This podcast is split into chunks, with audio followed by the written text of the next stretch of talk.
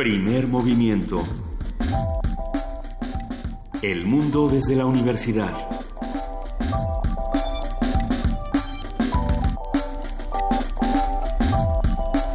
Muy buenos días, son las 7 de la mañana con 6 minutos y estamos arrancando esta mañana con primer movimiento, querido Benito Taibo. Buenos días. Querida Luisa Iglesias, hoy es 20 de septiembre, estamos aquí en Radio Nami, es un inmenso privilegio también poder recibir en esta cabina a nuestra querida compañera y jefa de información, Juana Inés de ESA. ¿Cómo están? Buenos días. un poco más pobres que ayer, ¿no? Sí, bueno. Nada más un, un poquito. Tantito. El dólar llegó a 20 pesos el día de ayer. El dólar, llegó a 20 pesos el día de ayer. Eh, han salido más, más, eh, más mensajes de odio por parte de la campaña de Donald Trump. Les platicaba antes de entrar al aire de esta de este mensaje que postea Donald Trump hijo en redes sociales, que es una foto de un tazón de lo que nosotros llamaríamos lunetas, los que nacimos antes del TLC llamaríamos lunetas. Ajá. Y dice, si hubiera tres envenenados, ¿te comerías un puño? Pues es exactamente lo que pasa con los migrantes. Bien, muy bien. Que lo que dice, o sea, que, que, bueno, más allá de que sea de la campaña, que venga de la campaña de Donald Trump, lo que es preocupante es que así piensan, así, así formulamos de alguna manera el mundo, ¿no? Todo este grupo, tengo problemas con ciertos miembros de este grupo y entonces mejor evito a todo este grupo, ¿no? Y así se van generando los discursos de odio. Pues estaba escuchando algunas especulaciones esta mañana de qué va a pasar con el dólar relacionado precisamente con el discurso de odio de Donald Trump. Y me pareció muy interesante escuchar que, a ver, si gana Hillary, se espera que el dólar quede en 18 pesos con 50 centavos, si no me equivoco. Si gana Trump, que subiría a 23 pesos. Y esto porque el discurso de odio y toda esta campaña que está haciendo Trump realmente está funcionando y está afectando económicamente a este país. Entonces hay que preguntarnos por qué. En realidad es que todavía esta semana se tienen que dirimir las, las tasas de interés del, del Departamento del Tesoro estadounidense. Y bueno, pues eso es lo que tiene un poco aterrorizados a los mercados. En teoría, dicen. esta semana tendrían que aparentemente las dos monedas que más sufrieron con este tema y que están en, la, en el bonito tobogán son el peso mexicano y el real brasileño son esas dos las que más están sufriendo. Pero lo que sí es importante es que nos dejemos de eufemismos y dejar de, de llamar depreciación, ¿no? Este, esta bonita palabra inventada por los economistas de la Secretaría de Hacienda, algo que es una eminente devaluación, dejémonos. De bueno, ya, ya, ya, no hay como decir otra cosa, ¿no? Ya, ya no podríamos evitar pues es que, decirlo. Bueno, a 20 pesos el dólar, no tenemos que pagar nada en dólares, por lo menos aquí. Bueno. Bueno. Eso, eso, eso es no, algo pues cuestionable. Todo. Es que habría, habría que discutir más adelante cómo nos afectan estas cosas y de dónde vienen. Y, por ejemplo, pensar que este asunto con Estados Unidos, que este asunto con Donald Trump, sí tiene que ver. Así como, por ejemplo, el Brexit tenía muchísimo que ver con la economía mexicana, aun cuando parece que no. Pero lo discutiremos más adelante porque hoy tenemos muchísimo de qué hablar, querido Benito. Así es, pero bueno, antes Adam Beldarrain nos envía un mensaje que dice, buenos y pobres días, queridos amigos, les mando un abrazo grande como el precio del dólar. Ay, gracias, por el sentido. es más grande nuestro cariño. Gracias ya, por el modo. sentido del humor, porque de verdad lo estamos necesitando. Pero bueno, hoy es, eh, hoy tenemos, vamos a arrancar pues con una conversación acerca de la relación médico-paciente. Y hablaremos con el doctor Luis Juárez Villegas, oncólogo pediatra, jefe del Departamento de Hemato-Oncología del Hospital Infantil Federico Gómez. Qué importante es esta relación que de repente se ve diluida por eh, las prisas, por, por la cantidad de trabajo que los médicos tienen y que los pacientes se sienten absolutamente abandonados. en- y es terrible y triste. ¿Ustedes tienen una buena relación con sus médicos? Yo tengo una gran... Yo invito a comer a mi médico a cada rato. ¿Así? Sí. Ah, bueno. Y así me da consulta gratis. En la participación del Programa Universitario de Estudios de la Diversidad Cultural y la Interculturalidad, esta mañana vamos a hablar con Juan Mario Pérez, secretario técnico, sobre las actividades académicas del PUIC. En nuestra nota nacional, el informe de Miguel Ángel Mancera acaba de hacer un informe de gobierno en medio de la creación de la constituyente, en me- eh, con un recorte inminente al gasto en la Ciudad de México que va a afectar un montón de cosas. Bueno, hablaremos sobre el tema, ya lo dijo con la doctora Marta Singer. Y en nuestra nota internacional, Luisa. Así es, en nuestra nota internacional hablaremos de las elecciones en Rusia con un comentario del doctor Alejandro Salgó Valencia, él es analista internacional de la Facultad de Ciencias Políticas y Sociales de la UNAM. Hoy tendremos poesía necesaria con Luisa Iglesias. Ya me tocaba, ¿verdad? Ya. Es que hice trampa desde el viernes porque tenía mi garganta ronca. Ah, no, pero ya estás muy mejorada. Ya estás muy mejorada. Si quieres ahorita Oigan, de disparejo. estaba el viernes a cómo estaba hoy, yo digo Estás que, perfecta. que ya Ayer hay un a avance. Lori Anderson y a, Lo sé. y a Lou Reed. Lo sé, me, me puse muy contenta. Yo quería que habláramos más de Laurie Anderson. A ver, bueno, el programa del día de hoy todavía tiene más cosas de qué hablar. La mesa va a ser la Constitución y la Asamblea Constituyente de la ciudad. Vamos a hablar con el doctor Alejandro Chanona Burguete. Él es profesor titular de tiempo completo del Centro de Relaciones Internacionales de la Facultad de Ciencias Políticas y Sociales de la UNAM. Y también vamos a hablar con Ricardo Peralta. Él es maestro en Derecho Constitucional y Administrativo, catedrático de Derecho Penal en la Facultad de Derecho de la UNAM.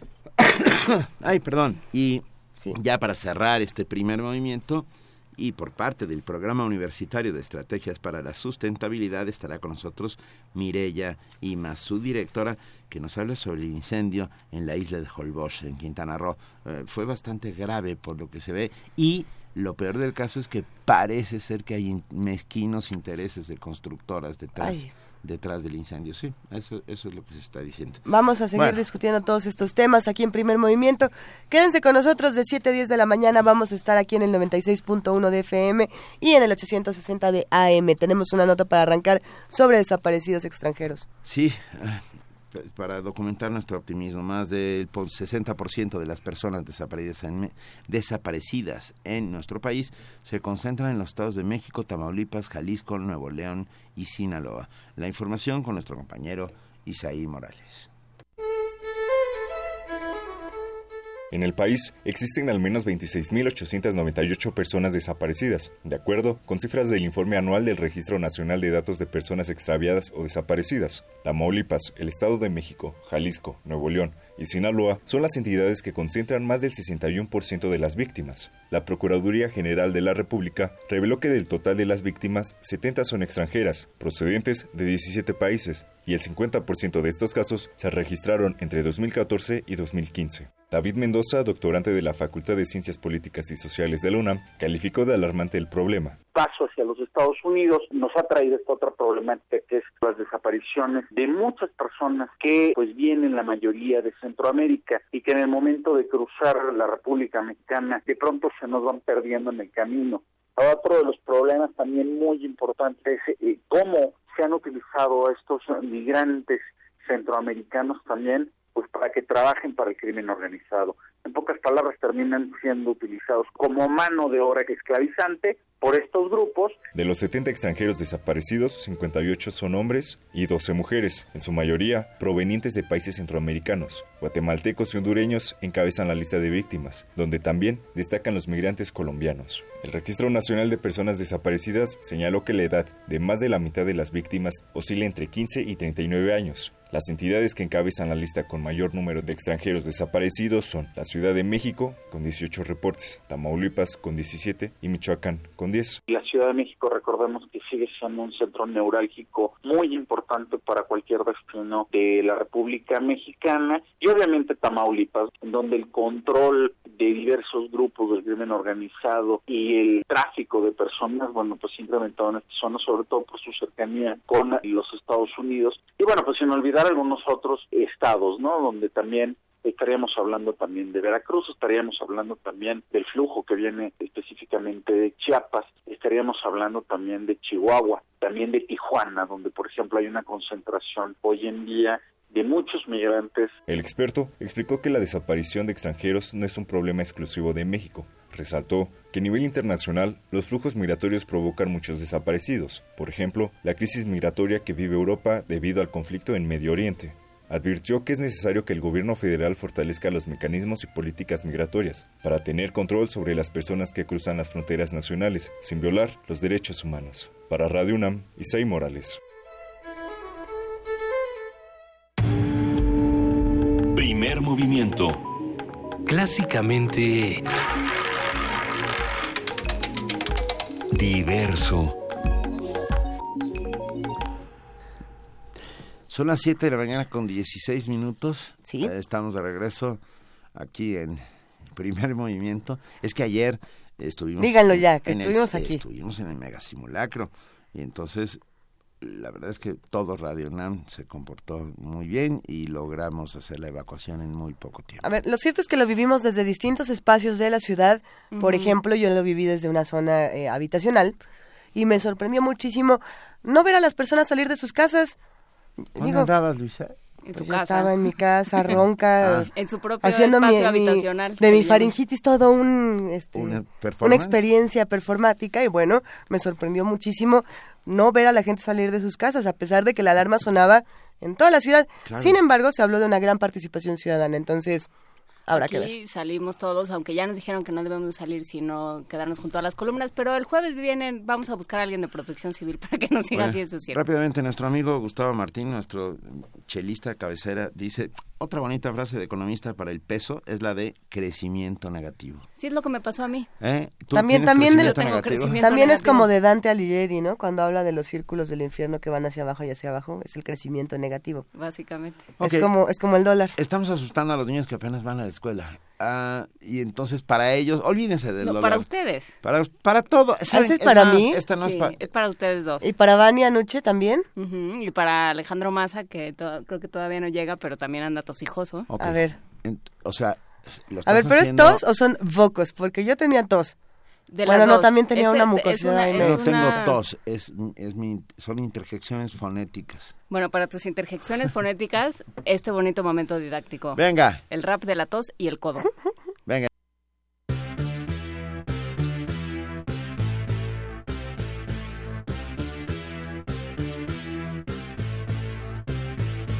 Cuando tú estás resfriado, todos te dicen que pongas la mano, todos se piensan que es mucho más fino, pero es peligroso para tu vecino. Cuando estornudo o cuando toso con el codo, con el codo. Cuando estornudo o cuando toso con el codo, con el codo. A todos los virus que tienes en la boca les gusta viajar montados en gotas, esas que salen de tu garganta cuando hablas, toses, ríes y cantas. Y con la tos o el estornudo salpicas las gotas a todo el mundo. Y con la tos o el estornudo salpicas las gotas a todo el mundo. Cuando estornudo o cuando toso con el codo, con el codo. Cuando estornudo o cuando toso con el codo, con el codo. Si se te posan en la mano, con ellas las pasas a tu hermano, salpicas el plato y los juguetes y das las manos a tus amiguetes, así les pasas gripe, resfriados y otros bichitos muy espabilados. Por eso te digo que siempre que tosas la manga o el codo acerques a tu boca. Cuando estornudo o cuando toso con el codo, con el codo. Cuando estornudo o cuando toso con el codo, con el codo.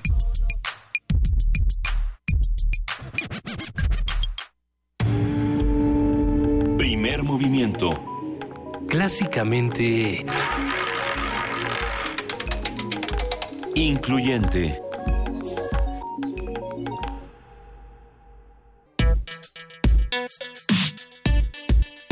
Martes de salud. Siete de la mañana con 19 minutos. Qué bueno que no tenemos video en cabina. Porque estábamos todos intentando poner el codo sobre la nariz y algunos tenemos problemas. Eh, mi, mi brazo es muy largo. No, no debe, o sea, luego les explico por qué mi brazo es- tiene estas dimensiones. Hoy vamos a hablar de salud en este programa, Benito. Así es. La comunicación que debe existir entre un paciente y su médico es de vital importancia para garantizar una adecuada atención de salud.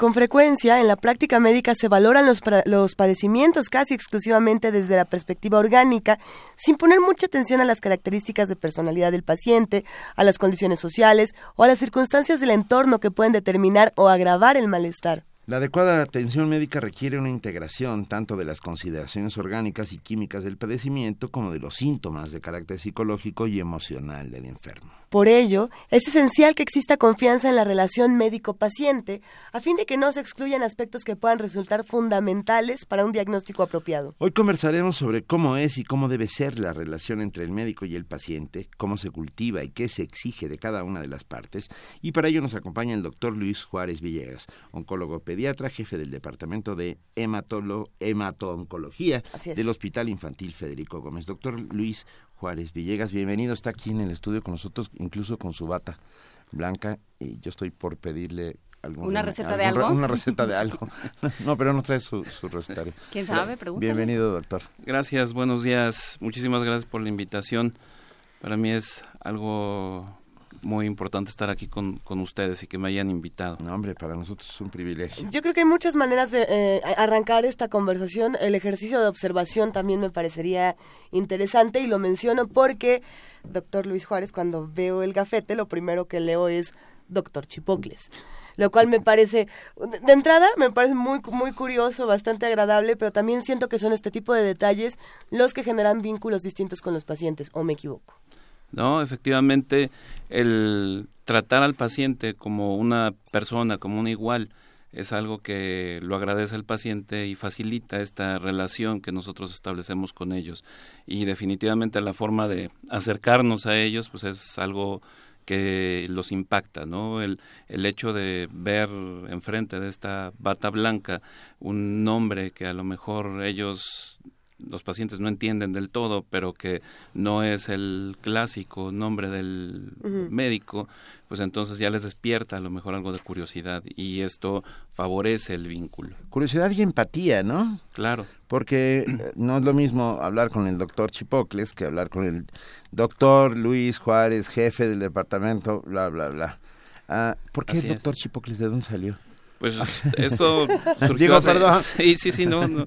Hace, hace muchos años cuando yo entré al Hospital Infantil de México y pasábamos visita, mm, mi, mi jefe y yo decíamos, ya llegaron los chipocludos a pasar visita. Ah. Entonces los niños cuando nos veían, pues decían, ahí vienen los chipocludos, ahí vienen los chipocludos. De repente algún niño pues dijo, ahí vienen los chipocles. Entonces nos empezaron a decir así, después el, el, mi maestro, el, el jefe de departamento ya no siguió siendo, y pues yo me quedé como el doctor Chipocles, el doctor Chipocludo, y yo me encargué de mantenerlo vigente hasta la fecha. ¿no? Qué bueno, me gusta. Cuéntanos, por favor, ¿qué tipos de vínculos son los que se espera que se generen entre un médico y un paciente? ¿O cuáles son los que los médicos persiguen? Pues lo que perseguimos nosotros, hablo nosotros como pediatras en, general, es un vínculo sumamente estrecho, el- un vínculo establecido y basado en la confianza, ¿no? Ustedes ya lo mencionaron hace un momento, la confianza debe ser algo principal en la relación médico-paciente, como en cualquier relación interpers- interpersonal, ¿no? Si no hay confianza en una relación de amigos, pues no hay una buena relación. Si no hay confianza en una relación médico-paciente, pues tampoco se va a llevar a cabo. Algo que es muy importante es que, y que yo les refiero siempre a los médicos, es que nosotros podemos ganarnos la confianza del papá fácilmente. Nosotros podemos comprar a los papás, ¿no? Comprar a los papás me refiero en el sentido que si lo citamos a las 10.30, lo pasemos al paciente a las 10.30 o 10.29 o 10.31 o que si el niño tiene que ingresar determinada fecha al hospital, pues nosotros procuremos que ese día ingrese al hospital. Y así el papá lo tenemos pues bien bien firme en nuestra relación. Pero si el niño no nos tiene confianza, no importa ese vínculo que yo tenga con el papá, el niño no va a tener esa relación conmigo y finalmente él es el paciente. Entonces yo tengo que buscar que la confianza la obtenga o sea recíproca entre el paciente, el niño y yo, Claro. y no entre los padres y yo. ¿Cómo incide la confianza en el tratamiento? Pues es sumamente importante. Creo que es lo más importante de- del tratamiento y de la relación, ¿no? Si, si el niño y el papá, en este caso también, no tienen confianza en lo que nosotros hacemos, pues el tratamiento no, no lo siguen. El, el estado de ánimo que tienen los pacientes es muy importante. ¿no? La, la, el, el estado de humor del, del niño es de vital importancia. Si el niño está deprimido, si el niño está triste, aunque nosotros demos los mejores tratamientos, seguramente no, no va a dar los mismos resultados. A diferencia de si el niño está contento, si el niño está feliz o viviendo su vida normal, el tratamiento puede ser más efectivo. Y aunque, aunque pareciera algo pues extraordinario que un niño estuviera feliz o contento recibiendo un tratamiento contra el cáncer, los niños así viven la vida. Entonces, no, no, esperamos ver a los niños deprimidos toda su vida ni todo el tratamiento mientras están en el hospital. Doctor Chipocles, a ver. Me, gusta eso, doctor Chipocles. Así. Ah, sí, doctor Chipocles, déjeme, déjeme decirle algo. La, la vida de un médico y particularmente de un médico de hospital uh, es una suerte de pesadilla. Uh, lo he visto una y otra vez turnos de 24 horas, eh, oh, sí. médicos agotados, etcétera. Podemos exigirles o pedirles a esos médicos que están francamente cansados y que tienen no uno, sino 20 o 30 o 40 pacientes que además uh, mantengan esta lógica de otredad y de empatía con los pacientes, que sean que sean ay, que sean amables, que sean cariñosos uh -huh. con, con, esta carga de trabajo y el estrés que conlleva. O sea, tienen vidas humanas en sus manos. ¿Cómo, cómo hacemos para lograr esto? Pues exigirles no necesariamente, obligarlos tampoco, enseñarlos, educarlos. El, el papel del médico desde hace cientos, miles de años es el del educador, el de el maestro que enseña a su discípulo, así fue como se enseñó uh -huh. la medicina durante muchos años. En la actualidad pues ya existen planes de estudio bien definidos, existen roles, jerarquías, claro. existen las guardias, pero lo podemos seguir enseñando, o sea, finalmente el cansancio es algo real, ¿no? Y es algo que impacta directamente en lo que hacemos, finalmente es algo físico si esto influye también en, en, el estado anímico, en el estado psicológico, emocional del médico, pues entonces ahí sí ya hay un problema más serio, ¿no? Vivimos en la actualidad tiempos muy difíciles, muy rápidos, ¿no? Tenemos a nuestro alcance la información y todo muy rápido, uh -huh. lo obtenemos rápidamente, entonces así, así queremos todo siempre. Entonces, el agotamiento físico, emocional en tiempos actuales probablemente sea mayor que hace algunos años. Sin embargo, el nivel de exigencia para la atención de los pacientes, pues se ha tratado de orientar a esta a esta forma de vida. Entonces, en la actualidad, la exigencia que se tiene en los médicos en el sentido de las guardias y de los deberes que deben de cumplir, pues es ya más orientado a buscar la mejor atención del paciente. Mm, finalmente, el vivir en un hospital, como ya lo mencionaste, pues es algo que te hace ver la vida totalmente diferente, ¿no? Y vives a veces la vida al límite. Sin embargo, algo que es muy importante cuando el médico tiene la vocación, cuando el médico está totalmente satisfecho de lo que está haciendo, esto no le pega igual, no lo impacta de la misma manera y aunque esté cansado sigue haciendo las cosas bien dentro de lo que se espera, ¿no? Nosotros como como especialistas siempre tratamos de, de, darle seguridad tanto al médico como al paciente y cuidar estos detalles ¿no? que pudieran ocurrir en, en cuanto a la atención. Me, me, quedo pensando, si en tiempos como estos se requiere otro tipo de, de, actitud y hay muchísimas herramientas que uno tiene que ir adaptando y que tiene uno que ir tomando de los distintos medios. ¿no? Pienso en el hospital de Galveston eh, y, por ejemplo, el uso que hicieron con tatuadores que los llevaron para que todos los niños que viven ahí con quemaduras severas, bueno, pues jugaran con su piel, ¿no? Y les hicieron tatuajes de henna, como para que recuperaran otro tipo de confianza. Pienso lo que ocurre aquí en México con todos estos grupos de clown, que, que, van a los hospitales y que bueno... Los médicos de la risa. Por supuesto, ¿no? Y tratan de, de, buscar otras alternativas, tratan de buscar otros mecanismos. Pero a mí me llama mucho la atención hasta dónde el médico puede jugar o no con su carácter, con su imagen, con su bata, con su cuerpo. ¿Cuáles son los límites de los médicos en todos estos aspectos? ¿O no los hay? No los hay. Eh, el límite lo establecemos nosotros o el paciente. Nosotros porque fuimos formados muchos de nosotros en, en cuanto a la relación médico-paciente como el que tiene el poder, ¿no? Un uh -huh. sentido paternalista de esta relación médico-paciente en la que yo digo qué es lo que tú tienes, Ajá. yo te procuro lo que tú necesitas y yo soy el que dirijo esta relación. Entonces los límites nos los ponemos nosotros en ese sentido. Sin embargo, en la relación de ver al, al paciente como otra persona igual y que tiene los mismos derechos que uh -huh. nosotros nosotros, las mismas obligaciones, el límite a veces lo pone el paciente el niño. Si el niño, si el niño nosotros logramos establecer el vínculo que nosotros queremos, el límite del niño va a ser inexistente casi, ¿no? El, el niño nos va a permitir hablar con él, jugar con él, establecer una relación más estrecha con, con él mismo. En, este sentido, pues nos, cada uno de nosotros debe encontrar la forma de, llegar al, al, paciente, ¿no? Hay, hay algunos de nosotros que el solo hecho de hablar con el niño nos favorece esta, esta interacción el tocarlo. Yo les digo a, a los a los médicos que, que, de repente con los que de repente hablo que no tienen que ponerse un disfraz o que no tienen que ponerse alguna otra cosa encima para lograr este vínculo con el paciente. El solo hecho de tocarlo, o sea, no tengan miedo de tocarlos, ¿no?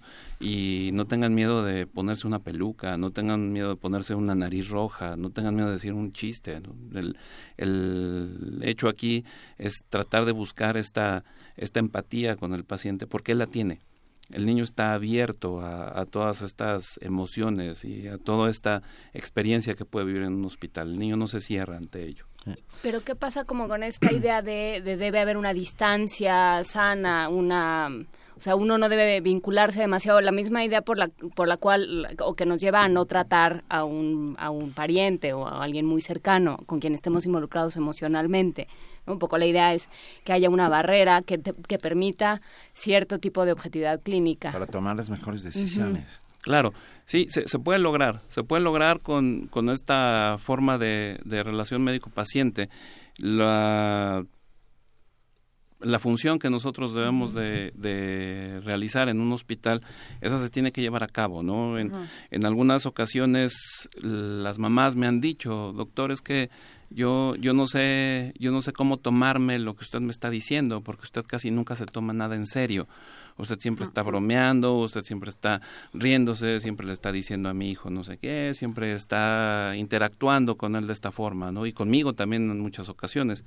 Entonces, lo que yo le respondo a las mamás en este tipo de circunstancias es que lo que yo tengo que hacer ahí, el cáncer en particular, me lo tomo en serio.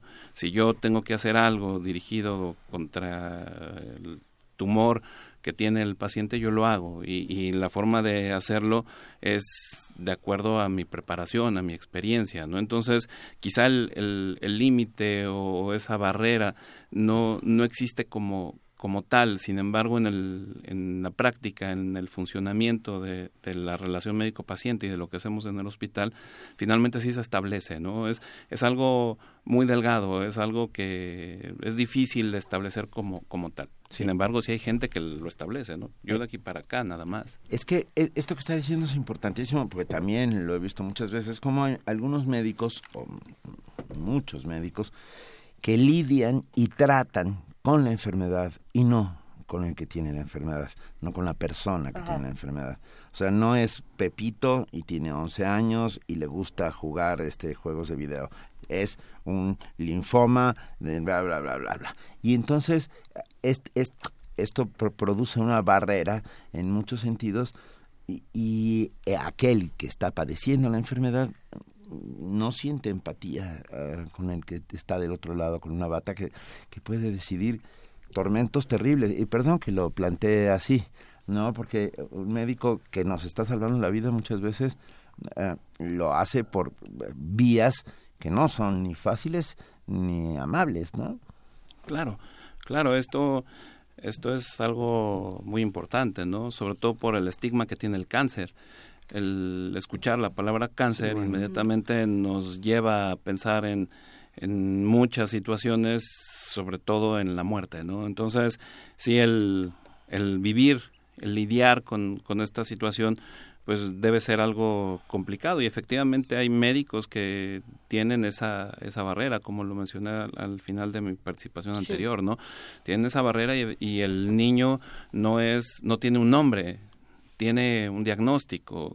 ¿Qué vamos a pasar hoy? Vamos a pasar una punción lumbar. No vamos a pasar a un niño que se llama así, que tiene tantos años, que tiene este diagnóstico, para hacerle este procedimiento.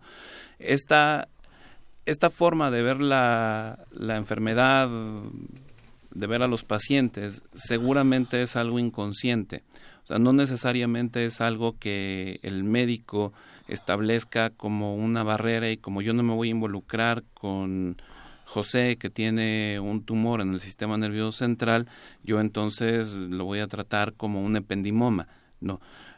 Seguramente por la misma carga de trabajo que hay en los hospitales, de repente esta, esta despersonalización que hay en cuanto al propio médico y a los pacientes, pues como que ya es algo natural, algo que, que se está viviendo de manera rutinaria y entonces es difícil sacarlos de ahí, ¿no? Lo repito, hace, hace como lo dije hace un momento, ¿no? La función de nosotros también es educar a los médicos que están en formación y a los que están formados, ¿no? Para que esto cambie o para que esta relación con el paciente sea más efectiva, más duradera, de más confianza. Ok, sí, recuperando lo, que acabamos de charlar, sí, cuando se habla de cáncer, por supuesto que una de las palabras más recurrentes es la muerte. Y es uno de los miedos mayores en los padres, en los pacientes, en los niños, en, en, en todos, vaya. Pero vamos a suponer que sí es el caso y que, y que ya hay un vínculo establecido con, con el niño, con el paciente, y, y, efectivamente pues ya no hay ninguna solución médica. ¿Qué pasa con ese vínculo y cómo los médicos tienen que trabajar de otra manera ese vínculo cuando el tratamiento quizá ya no va a ser el mismo, cuando estamos hablando ya de otro tipo de cosas, de cuidados paliativos, no lo sé. Pues ese vínculo se debe mantener.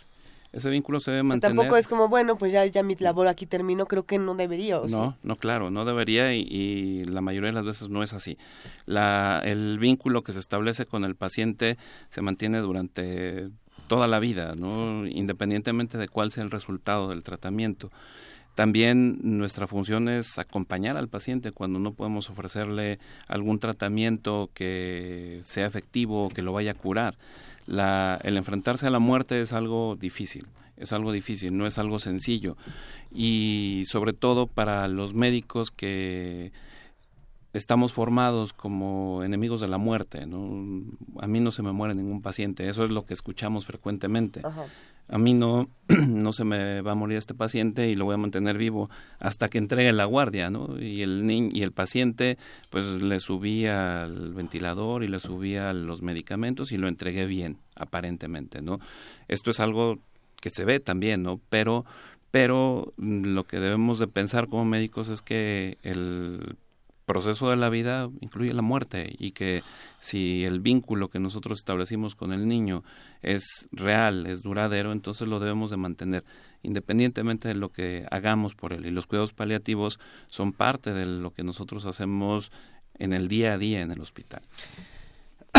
nos, nos habló por teléfono la doctora Margarita Cruz, que es geriatra, y dice que también se hable de la relación entre médico y ancianos que resulta serle más complicada porque los médicos nadie les enseña a dar un buen trato y sobre todo nadie les dice cómo dar buenas noticias, malas noticias.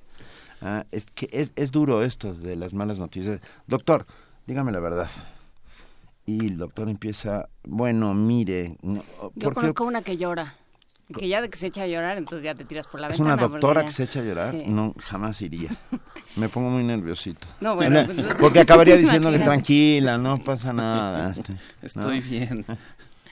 Pero Así pasa, el, el, la, la formación que tenemos como médicos es muy completa en relación a los aspectos físicos, fisiológicos. Es posiblemente deficiente en, aspectos humanos, humanitarios.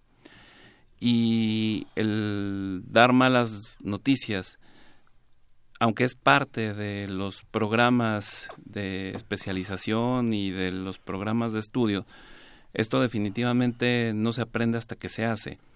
O sea, yo no puedo decir que tengo toda la experiencia del mundo para dar malas noticias si lo estudié en 200 artículos y en 20 textos. Yo puedo decir que la experiencia para o lo que debo de saber para dar malas noticias es lo que yo voy aplicando de eso que ya he estudiado, de eso que ya he leído. No es fácil, no es fácil dar malas noticias, no es fácil dar el diagnóstico de cáncer, claro no es fácil dar el diagnóstico de una enfermedad en general, ¿no? pero dentro de nuestra formación y de nuestra experiencia pues, tenemos que llegar a ello, ¿no? En, en relación a la pregunta de la doctora, pues la, la población geriátrica pues también es, es una población que, que seguramente está descuidada, ¿no? Que no recibe probablemente la, la atención requerida porque pues los ancianos ya dependen de otras personas para ser llevados al, al hospital o cuando ellos pueden llevarlos al hospital, los médicos habitualmente ven al, a las personas ancianas como alguien que pues ya para qué se esfuerza si ya vivió mucho, ¿no? Si tiene una enfermedad crónica y grave, pues para qué le voy a dar un tratamiento curativo o para qué me voy a esforzar tanto. Probablemente esto es lo que se vea. Yo no nunca he ejercido la geriatría, mi, mi área de la pediatría, que también es otro extremo de la vida, pues es diferente, ¿no? Porque también el sentido que se le da al paciente pediátrico es, es totalmente el, el otro extremo, ¿no? Él tiene todo para qué vivir. Entonces, a lo mejor la forma en la que lo abordamos es diferente. Perdón, nos acaba de llegar una foto a Facebook y te la voy a enseñar, doctor Chipocles, y dime si eres tú. sí. ¿Eres tú? Sí, sí, soy yo. Déjenme rápidamente describirla. Es, hay un niño con una cachucha y junto a él hay alguien, un hombre vestido de negro, con barba y ¿Es con, un la, ca- diablito? con la cara Es roja, un diablito. exactamente, y dos cuernos rojos. Nos la envía Blanca Pérez y nos dice, eh, gracias al trabajo de la doctora Dorantes, el doctor Chipocles y todo el gran equipo del Hospital Infantil es que nuestro hijo superó la leucemia y hoy hace su vida llenándonos de alegría. Eh, eh, yo creo que estos son los momentos en que uno dice, vale la pena todo lo que hago. Bueno, y aprovechando los saludos, Emilio Mateos también llamó por teléfono para saludar al doctor, es su paciente. Sí. Pues, este, sí, al Así parecer es. este, esos Sí, son los claro. vínculos, precisamente de esos vínculos estamos hablando por acá. ¿Cómo, ¿Cómo nos acercamos a tu trabajo, doctor Chipocles? ¿Cómo te buscamos si necesitamos ayuda? Pues me pueden buscar ahí en el Hospital Infantil de México, Federico Gómez, mm, en el departamento de hemato-oncología y normalmente yo me encuentro y pueden preguntar por Luis Juárez o por doctor Chipocles. El, e- esa foto que, que mostraron fue de una pastorela. el- tratamos de... Ah, no es que te vistas de diablo. No no, no, no. Eh, diablo, no, no, no, no, ese, ese disfraz no lo uso habitualmente, pero sí uso algunos otros, ¿no? Y, y el acercamiento con los niños, además, incluye pues, buscar que tengan ellos otros, otra motivación, ¿no? Por ejemplo, llevamos a los niños a los partidos de los Pumas. Eh, Eso, eso. ¿Quién A- sabe? Hay partidos de veces- los Pumas a que te quitan las ganas de No nos vivir. lleven a contra el Santos, por Aún con eso se la pasan bien. Qué bueno. Aún con eso. Tengo, puedo, si, si me lo permiten todos mis compañeras, doctor Chipocles, tengo aquí la Carta de los Derechos Generales de los Pacientes que viene dentro de la Ley General de Salud. La leeré, muy, o sea, no voy a, solamente leeré los, Los puntos. Ah, uno, recibir atención médica adecuada. Dos, recibir trato digno y respetuoso. Tres, recibir información suficiente, clara, oportuna y veraz. Cuatro, decidir libremente sobre su atención. Cinco, otorgar o no su consentimiento válidamente informado. Ser, ser tratado con confidencialidad. Siete, contar con facilidades para obtener una segunda opinión. 8. Recibir atención médica en caso de urgencia. 9. Contar con un expediente clínico. Y 10. Ser atendido cuando sea inconforme por la atención médica recibida. Estos son los derechos generales de los pacientes consignados en la, eh, en la Ley Carta General de Salud. En la Ley General de Salud. Bueno, y si además de todo eso lo podemos hacer con un vínculo Afectivo, humano, humano. Y un disfraz de Ese disfraz de diablito lo tendremos que discutir en otra ocasión, cuando hablemos de pastorelas médicas, si les parece bien. Exactamente. Claro que sí. Y alguien nos dijo por acá, Ricardo Matamoros dice, buen día a todos los primeros, entonces es necesario que los médicos durante su carrera también nos hagan leer poesía. Creo que no es ninguna mala idea. ¿Eh? Claro que no. Hay, hay un médico de hace muchos años que en este momento no recuerdo su nombre, pero que decía que el médico que solo sabe de medicina ni de medicina sabe. Entonces, el médico debe ser una persona normal y debe leer poesía y debe leer TV y notas y debe de ir al cine. Poco TV y notas. No Mejor. de todo, De nada todo, de lo humano debe de todo. ajeno. Nada de lo humano debe ser ajeno, dice Terencio. Ok. Nosotros por ahora nos despedimos dándole un agradecimiento inmenso al doctor Luis Juárez Villegas, mejor conocido como doctor Chipocles. Muchísimas gracias y nos escuchamos pronto por acá. Muchísimas gracias a ustedes y así lo haré. Es un Eso. placer, doctor Chipocles. Un verdadero De verdad. El placer. es mío. El, es el doctor Luis Juárez Villegas. Muchas, muchas gracias por estar con nosotros esta mañana. Y nos vamos a despedir con música. Vamos a escuchar del increíble compositor Jan Tiersen con todo y a tos. oír. Fue muy decente esa tosecita porque a mí me gusta mucho Jan Tiersen, igual que a la producción. Y vamos a escuchar Aquai.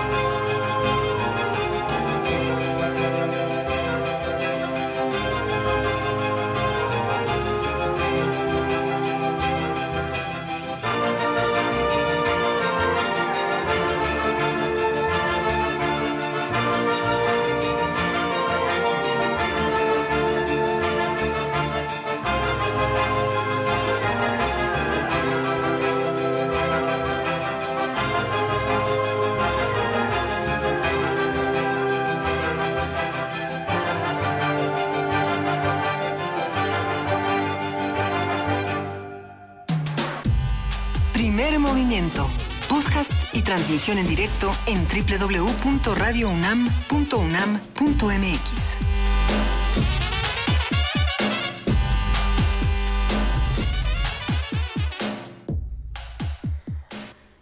Siete de la mañana, 50 minutos. Tenemos dos regalos, solo dos. Y no podemos regalarlos de maneras misteriosas. No, Oh. Vamos a hacerlo Uh. de manera cero misteriosa. Ya regresó Ok. Vania, entonces ya tenemos que... Ya, ya tenemos que seguirlas, ya están Ay, todas las instrucciones. Tenemos dos pases dobles para el partido de mañana, Pumas contra Atlas, que será en el Estadio Olímpico Universitario a las 21 horas. A ver, por Twitter, van los dos pases dobles. Escuchen antes de mandar nada, por favor. A ver, a ver, a ver, a ver. a ver. ¿Cuántos son? Eh, Dos, dobles. pases dobles. Solo, solo, por favor, que participen si pueden recoger los boletos a partir de las 11 de la mañana de hoy y hasta las 6 de la tarde de mañana en producción con Maripaz Jenner. ¿Ok? Pero sí podemos Ahora- saber si no vienen por sus boletos. O sea, Sí, Gracias, sabemos. claro. tenemos sus nombres y sus cuentas de sabemos, Twitter, ¿eh? Sabemos todo. Se van por Twitter conocemos. con su nombre más, ah, por favor pongan hashtag Pumas Gol. Pumas Gol y, y- y se van a ver Pumas Atlas mañana a las 9 de la noche. Los dos primeros. Ahí están, ahí se van estos, estos boletos. Tenemos muchos mensajes en redes sociales. Ahora sí Muchos. nos escribieron de a montón. Mira, Carla Tuil, que nos dice, lo quiero, doctor, gracias por existir a nombre de todos sus pacientes y mío, que admiro tanto a la gente que le imprime amor a su hacer, me parece muy bien. Olimpia Morales dice, nos hacen el día y nos recuerdan a Melí, así es. Eduardo, que es su, has- su nombre de Twitter es arroba el diablito, dice, basta de tantos tweets, no soy el doctor Chipocles. ¿Cómo jeje". se, ¿Cómo se dice en, en español? Porque en inglés es Twitter handler. ¿No Ah, es tu, el- tu el- nombre, tu su nombre. arroba? Sí. Su, su nombre, ¿no? Su nombre de Twitter. Su, su, su nickname. Su nick. Su nombre de Twitter es como los, el, ¿Su de nombre los- de él? el nombre secreto de los gatos de T.S. Eliot.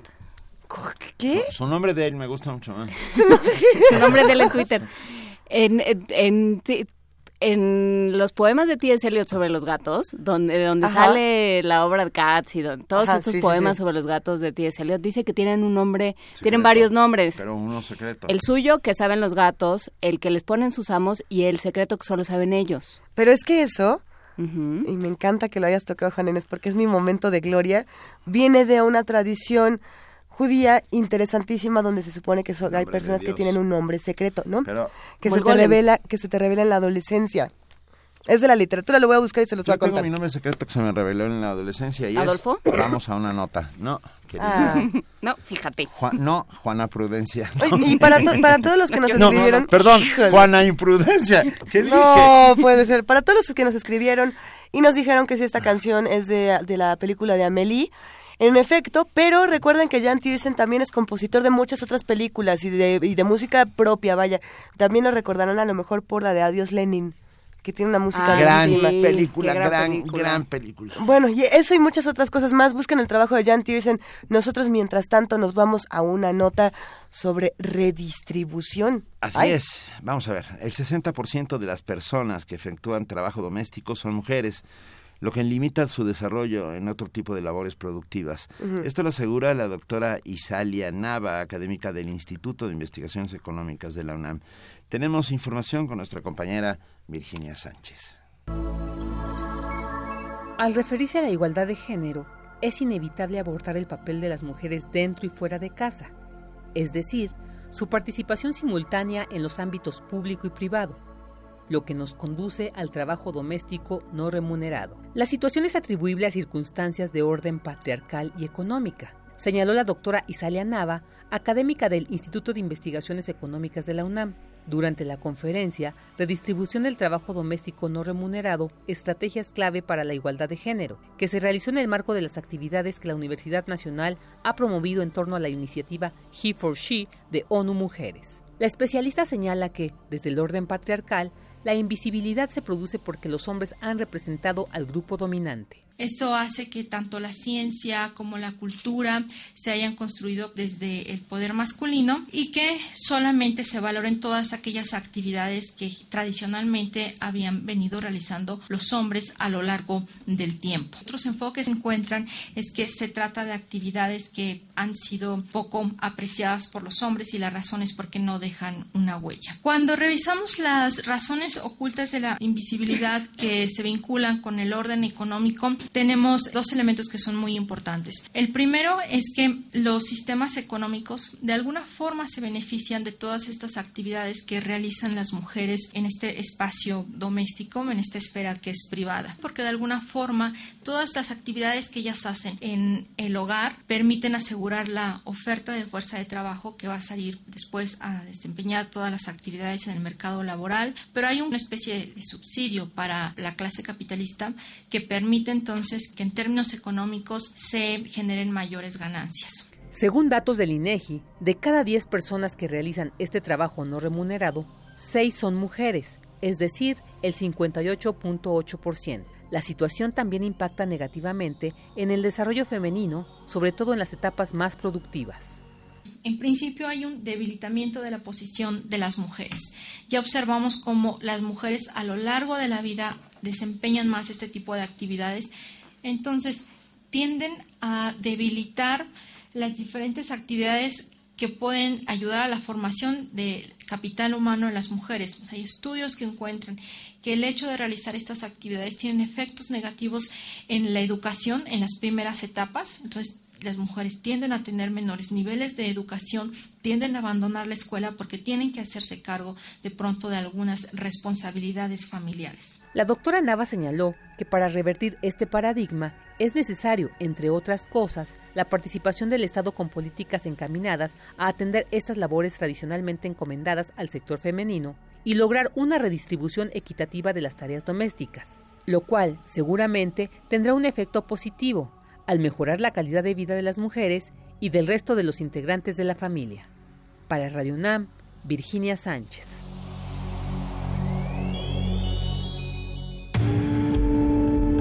Primer movimiento. Clásicamente... Incluyente. Así es, son las 7 de la mañana con 57 minutos. Todavía no nos vamos a nuestro corte de las 8 de la mañana porque...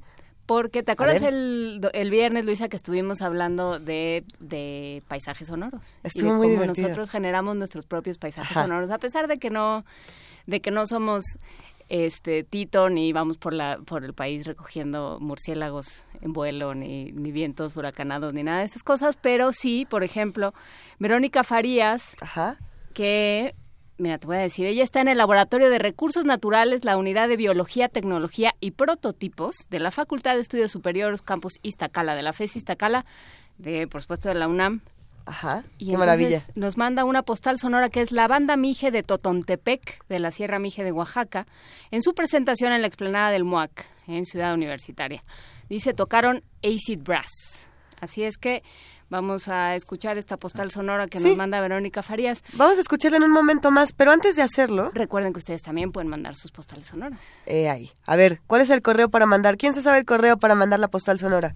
Eh, Juana Inés. Niña Juana Yo Inés. levanté mi mano. Ay. Niña Juana Ay, Inés dice que ya sabe. La típica ñoñita. No, no, a ver, ¿cuál, cuál Yo es el correo, Niña primero. Juana El, Inés? el correo es... ah, A ver. este- Maestra, yo este- sí me lo sé. Maestra Benita no se lo sabe, yo, Yo sí me lo sé. sé. A ver. Si me interrumpe yo no lo voy a decir. ¿Quién es- ¿Cuál es el correo electrónico? Es muy ¿Radio escuchas? ¿Se lo fácil. saben? A ver. Claro que sí. Estamos en primer momento arroba gmail.com.mx. Lamento decirte No, que ese no es el nada de correo correcto, sucede. Benito Taibo. Juana Inés de esa, Primer movimiento unam.gmail.com. ¿Qué me gané? te has Nada. ganado Un par de escuchar maletas. una postal sonora. Se la ganaron todos. Perfecto. Aquí los ganadores somos todos, todos los queridos radioescuchas. Escuchemos esta Espera, postal, espera, mije. rápidamente. Andrea González dice, ¿cómo, cómo, cómo que ya regresó Vania Nuche? ¿Qué pasó con el 15? Pues Vino bueno, en litera. Ella cojea un Tiene poco. porteadores, ¿no? Vino en litera. Vino en litera. La vamos Sí. a cargar. Todo Sí, lo que ella. ella quiera. Como Cleopatra. Ahora sí, gracias, niña Juana Inés, gracias, niña Luisa. ¿Qué? Gracias, niña Benito. Vamos a escuchar la postal, mije. A ver, va de ahí.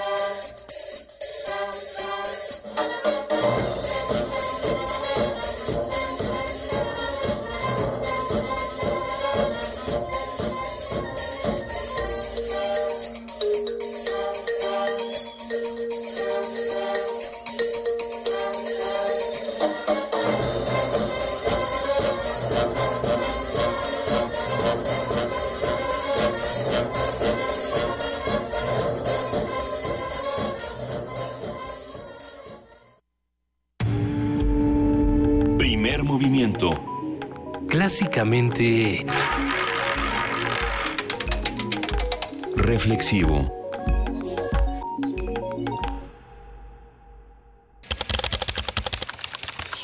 Informativo. La UNAM. Un equipo internacional de investigadores descubrió una nueva forma de usar destellos de rayos gamma para calibrar la expansión del universo. Habla Javier Hernández, académico del Instituto de Astronomía de la UNAM. Estaban juntando peras con manzanas, o sea, simplemente porque tiene un, un brillo en, en, rayos, en rayos gamma no implica que sea un solo, que sean todos lo mismo, ¿no? O sea, estás juntando cosas que pueden ser colapsos de estrellas masivas con cosas que pueden ser estrellas de neutrones este, chocando contra hoyos negros y entonces pues, las correlaciones son muy ruidosas.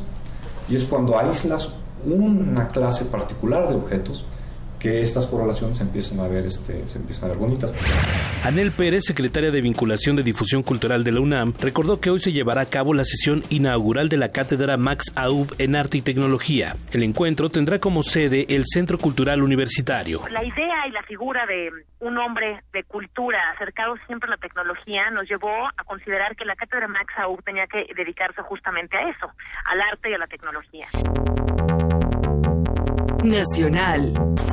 En Oaxaca, la Coordinadora Nacional de Trabajadores de la Educación presentó su calendario escolar como alternativa a la reforma educativa. Habla Juan Carlos Rivera, integrante de la sección 22. Dando inicio el 7 de septiembre del 2016 y que va a concluir el 21 de julio del 2017. Tenemos ese compromiso de luchar y de trabajar con nuestros alumnos en nuestras escuelas, en ese espacio crítico y autocrítico.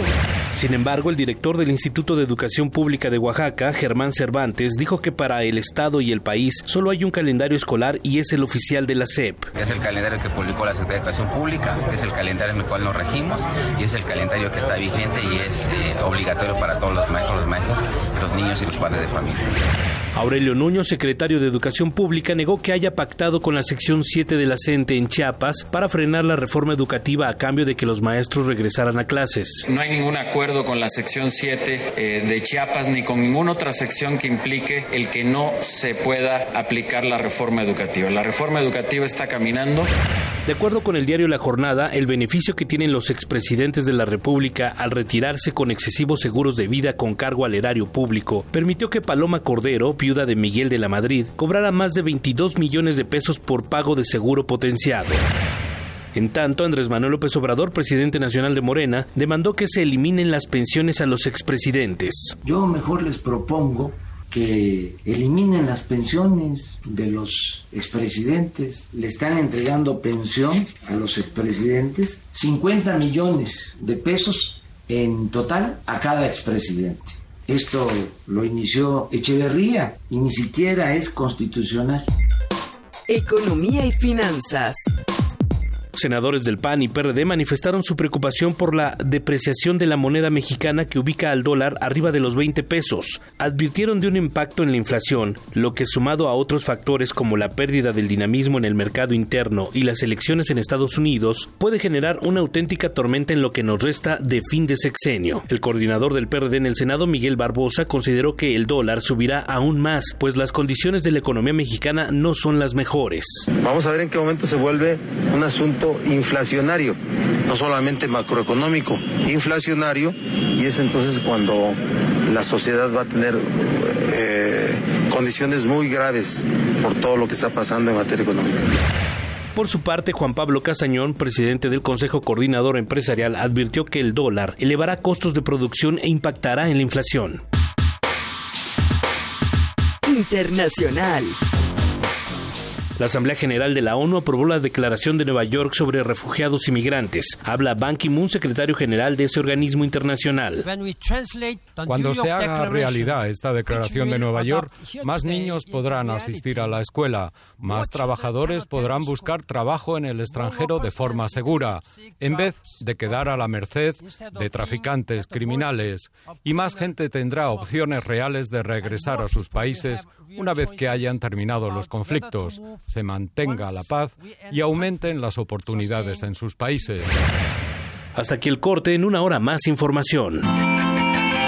Radio UNAM, clásicamente informativa. Búscanos en redes sociales, en Facebook como Primer Movimiento UNAM y en Twitter como P Movimiento o escríbenos un correo a primermovimientounam@gmail.com. Hagamos comunidad.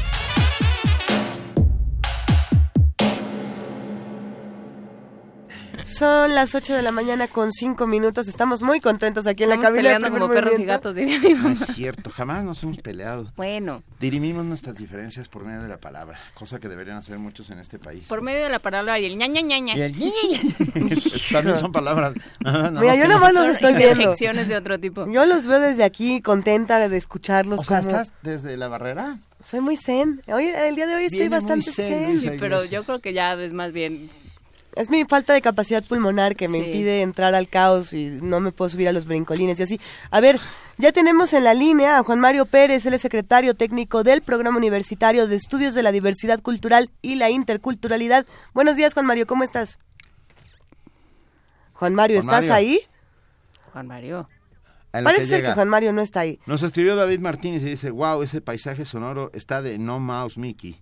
Oaxaca siempre impresiona. Un saludo a todos, primer momento. Gracias, David Martínez. La- tu expresión será consignada No, en el y, libro y de oro. Oaxaca llega al MOAC también y a otras y, y otras expresiones de todo el país. Llegaron también al Museo del Chopo con... ¿cómo se llama? Estruendo multilingüe. Estruendo multilingüe. Gracias. Luis. Estuve el fin de semana en el Centro Cultural Universitario. Fui a Universum con los pequeños sobrinos. Fuimos a oír cuentacuentos allí, a la explanada del MAC. Vimos el carro comedias y ya O está sea, Juan Mario desquitaste todo el centro cultural. Sí, Qué bueno, me Benito. lo, me lo pateé todo. ¿Qué más Juan- está ocurriendo No. en la universidad? Hablemos con Juan Mario. Hablemos con Juan Mario. Movimiento genera movimiento. Juan Mario, buenos días. Así es, movimiento genera movimiento y esa presentación de la banda Mije en el explanada del MAC fue legendaria, eh, se llenó realmente y es una, una convivencia muy grata, así como una convivencia que, eh, como el segundo encuentro de las diversidades de los becarios indígenas en la UNAM, eh, no sé si todo el mundo sepa, aquí lo hemos mencionado en varias ocasiones, pero la Universidad Nacional tiene un sistema de becas para estudiantes de pueblos indígenas eh, y ese sistema de becas que los primeros 10 años el, el año pasado, eh, actualmente es integrado por más de 800 becarios eh, de pueblos indígenas que estudian en la universidad las más diversas carreras, desde desde arquitectura, medicina, derecho, hasta música o mecatrónica. Y en esta ocasión, su coordinadora general, la maestra Evangelina Mendizábal, eh, impulsa desde el año pasado un encuentro de las diversidades en donde estos estudiantes universitarios, estos becarios indígenas, eh, tienen todo un día de eh, pues de conferencias, de exponer los, los muchachos que ya han terminado sus carreras o que han ganado algunos premios, que, que han eh, ganado incluso otras becas, eh, le les platican, exponen sus experiencias de vida ante sus nuevos compañeros, ante los muchachos que van ingresando por primera vez a este sistema. Esto es, eh, pues, la, la narrativa de las experiencias de la vida universitaria es muy importante porque de esta manera eh, se comparten historias, se comparte música, se comparte poesía entre estos estudiantes, eh, integran el sistema de becas y esto sucederá el próximo jueves 22 en el auditorio Alberto Baraja Celi de la Facultad de Ciencias de la Universidad a la una de la tarde. La entrada es libre por eh, si alguien gusta asistir, al- alguien gusta acompañar eh, este, esta- estas jornadas, estos encuentros de las diversidades, puede hacerlo con todo gusto, ¿no? También en, en producto de nuestro de nuestro proyecto editorial es que acudimos a la eh, que es vigésimo séptima Feria Internacional del Libro de Antropología e Historia en el. Museo de Antropología. Vamos a presentar una coedición que hicimos con el gobierno de Tabasco, Tabasco, una edición antropológica e histórica. Eh, esto será el 28 de septiembre a las 5 de la tarde. Excelente. Y esto, este, este trabajo, Luis, es, muy interesante porque reúne 16 ensayos elaborados por grupos de arqueólogos, historiadores, etnólogos, lingüistas, curadores de museos, etcétera, que a través del cual se permiten conocer algunos de los caminos por los que recientemente ha transitado la investigación antropológica e histórica de Tabasco. Es, es más que una actualización. Eh, algunos de estos temas que se abordan en el libro son, por ejemplo, retrospectivas de la zona, de la zona arqueológica de la venta. No sé si recuerdas las primigenias clases de historia en la secundaria y en la prepa. La venta está puesto icónicamente como uno de los sitios donde se originan las civilizaciones en Mesoamérica, ¿no? Entonces, bueno, la ocupación olmeca de la planicie de Tabasco, etcétera, etcétera, eh, va a estar, eh, eh, está inscrito en este, en este libro que presentaremos en, en, esta feria tan importante, en la Feria del Libro Antropológico e Histórico del Museo de Antropología, ¿no? Y también es el caso que nosotros en el programa universitario tenemos, como bien sabes, este proyecto que se llama La Tercera Raíz. Y dentro de ese proyecto de La Tercera Raíz, la población afrodescendiente, la población mexicana, la ¿Eso que no existe en México? ese tema existe en México, claro que sí, este Juana Inés, y es de, vital importancia a este tema el, programa universitario antes PUNC, ahora PUIC, le ha dedicado, eh, no solamente eh, es una línea de investigación, sino que incluso hemos impactado positivamente en el proceso para que el INEGI acepte contar a la población negra de este país. En un principio, eh, si bien ha sido a través de una de una encuesta, eh, pero bueno, eh, esto va rindiendo ciertos frutos, ¿no? Dentro de este proyecto tenemos el curso Afroamérica, la tercera raíz, que se impartirá ya por quinta ocasión, iniciará este jueves 29 de septiembre, es del jueves 29 al jueves 3 de noviembre, todos los jueves, invitamos a todo el público eh, que nos escucha a que se informe a través de nuestra página de internet www.nacionmulticultural.unam.mx para que puedan inscribirse y, en este curso puedan entender, puedan conocer y puedan eh, continuar reforzando metodológicamente eh, eh, toda la, visión de, la, de los procesos de la población africana y afrodescendiente en América Latina y el Caribe, ¿no? solamente en México.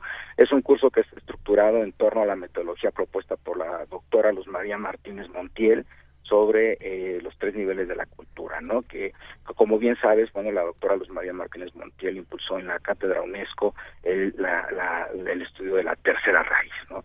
Y este es, este es un tema muy importante porque a partir de eh, de esto impulsamos también no solamente el reconocimiento de la población negra mexicana, no solamente que el Estado mexicano reconozca que tiene población negra, sino que también, bueno, atienda, derive recursos del erario público, genere políticas eh, para el desarrollo de, de, de, de, esta de esta importantísima población del país, ¿no? Claro, y, que quienes pertenecen a ella sepan que, que de ahí vienen, pues, y se entiendan de mejor forma y nos entendamos todos de mejor forma. Exacto, eh, porque además, además de todo esto, lo que es muy importante, por ejemplo, nosotros en la universidad, desde hace tres años ya, el sistema de becas para estudiantes indígenas del cual hablé, que también es un sistema de becas que también ya cubre a la población, a los estudiantes de origen afrodescendiente, a los, a los estudiantes eh, negros que estudian en nuestra universidad, ¿no? Entonces, este sistema de becas es un sistema de, de, becas eh, intercultural, como, como podrás darte cuenta, y eh, también, bueno, la UNAM reconoce eh, no solamente a través de los cursos de especialización, no solamente a través de sus estudios, de la temática, sino también impulsando la formación de cuadros de estudiantes de, de la población negra mexicana, ¿no? Y bueno, eh, pues por último nada más una probadita, la, voy a asomar aquí, pero ya este, José del Val ya regresa a este espacio el martes próximo este y hablará sobre la séptima edición del Festival de Poesía Las Lenguas de América Carlos Montemayor, que será este 13 de octubre en la magnífica sala de conciertos que tiene nuestra universidad y es una de las mejores de México y de América Latina, la sala Nezahualcóyotl que además lleva el nombre del emperador poeta, pues ahí se realizará la séptima edición del Festival de Poesía Las Lenguas de América Carlos Montemayor, el próximo 13 de octubre, jueves 13 de octubre a las 18 horas. Como bien sabes, eh, 12 magníficos poetas de México y del continente, pues nos regalarán una noche mágica de poesía en no solamente en lenguas eh, indígenas, sino también en las cuatro principales lenguas de origen europeo que se hablan en el continente, ¿no? Pero bueno, este, de eso ya hablaremos un poco eh, más adelante.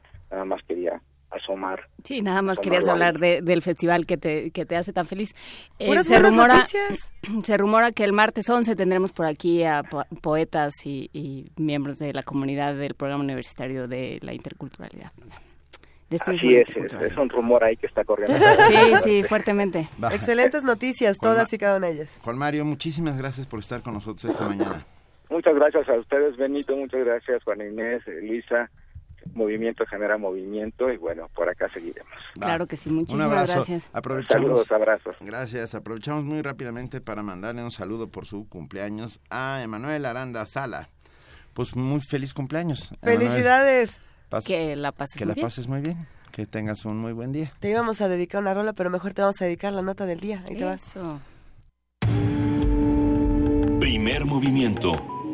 Clásicamente... Universitario.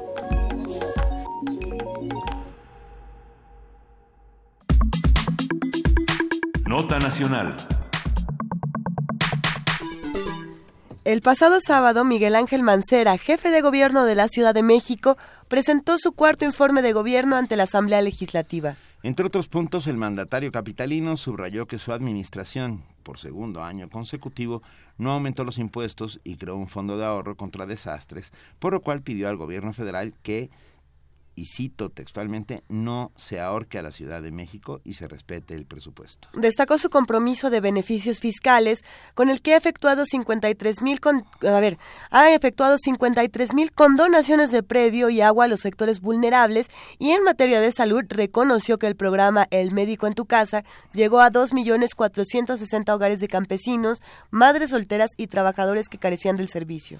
Además, anunció el nuevo sistema de semaforización inteligente de la ciudad, que según dijo, agilizará la movilidad del 30% de desplazamientos vehiculares particulares en más de 3.000 intersecciones. También reveló que el C4 se convertirá en C5, Centro de Comando, Control, Cómputo, Comunicaciones y Contacto Ciudadano, donde Locatel estará operando. Haremos un, un análisis del informe y su Ajá. contexto, lo que se dijo, lo que faltó decir, lo que plantea en- de la relación entre la Ciudad de México y la Federación, con la doctora Marta Singer, profesora de la Facultad de Ciencias Políticas y Sociales de la UNAM.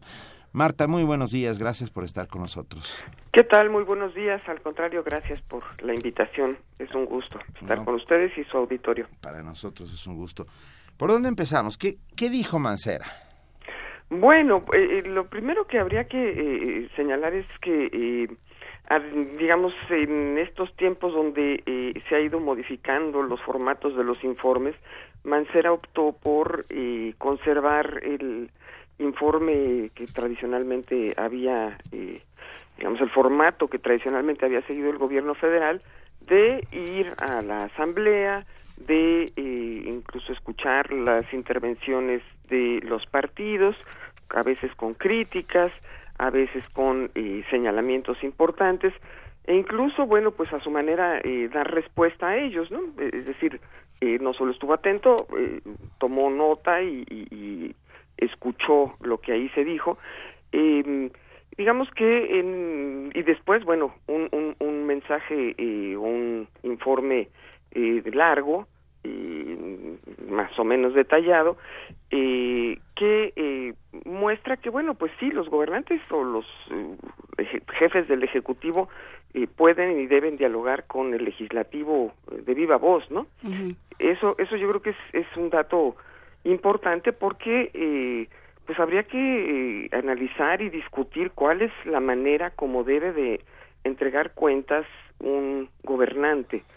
Eh, ciertamente es una fecha eh, emblemática y este ejercicio debería de ser un ejercicio cotidiano, pues no solamente esperar una vez al año a que esto ocurra y ver qué tal le va eh, en, en los abucheos o, en los aplausos a el jefe del ejecutivo en turno, sino que pues es un, ejercicio que debería ser constante y continuo, eh, en donde incluso eh, para enfrentar las situaciones eh, de dificultad, pues el Ejecutivo tendría que acercarse a los legisladores para eh, llegar a acuerdos y tomar decisiones oportunas, ¿no? Claro. En fin, eh, creo que eso es un primer dato que es, es interesante. Eh, después me parece que eh, el, hecho de que eh, los días previos se haya eh, eh, em, instalado la, el constituyente que va a aprobar la constitución para la Ciudad de México, pues también le dio un espaldarazo al jefe de gobierno, ¿no? Llegó en tiempo y forma, entregó su borrador de proyecto eh, de constitución y eh, pues eh, con ese hecho tan tan importante pues el informe pasó a un segundo plano fue un informe que eh, donde no hubo eh, grandes novedades eh, y que también al viejo estilo sirvió más eh, para avisar de los eh, nuevos proyectos que para discutir los los grandes problemas.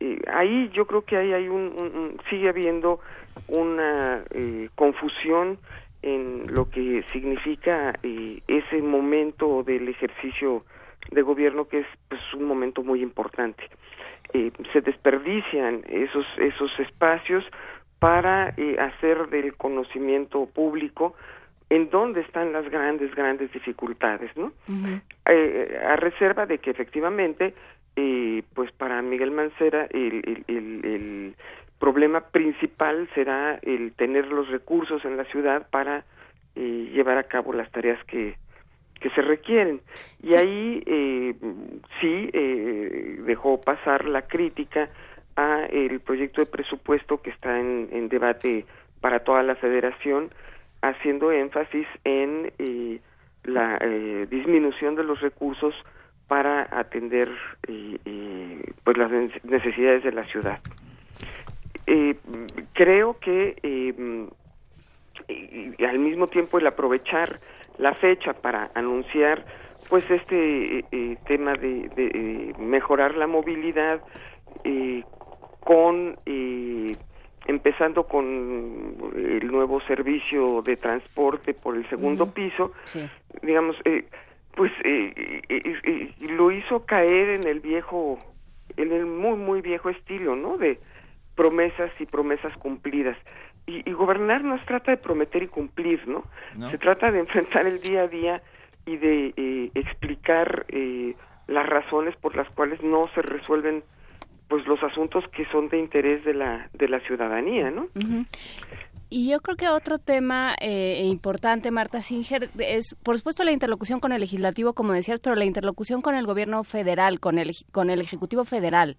También, por supuesto, ¿no?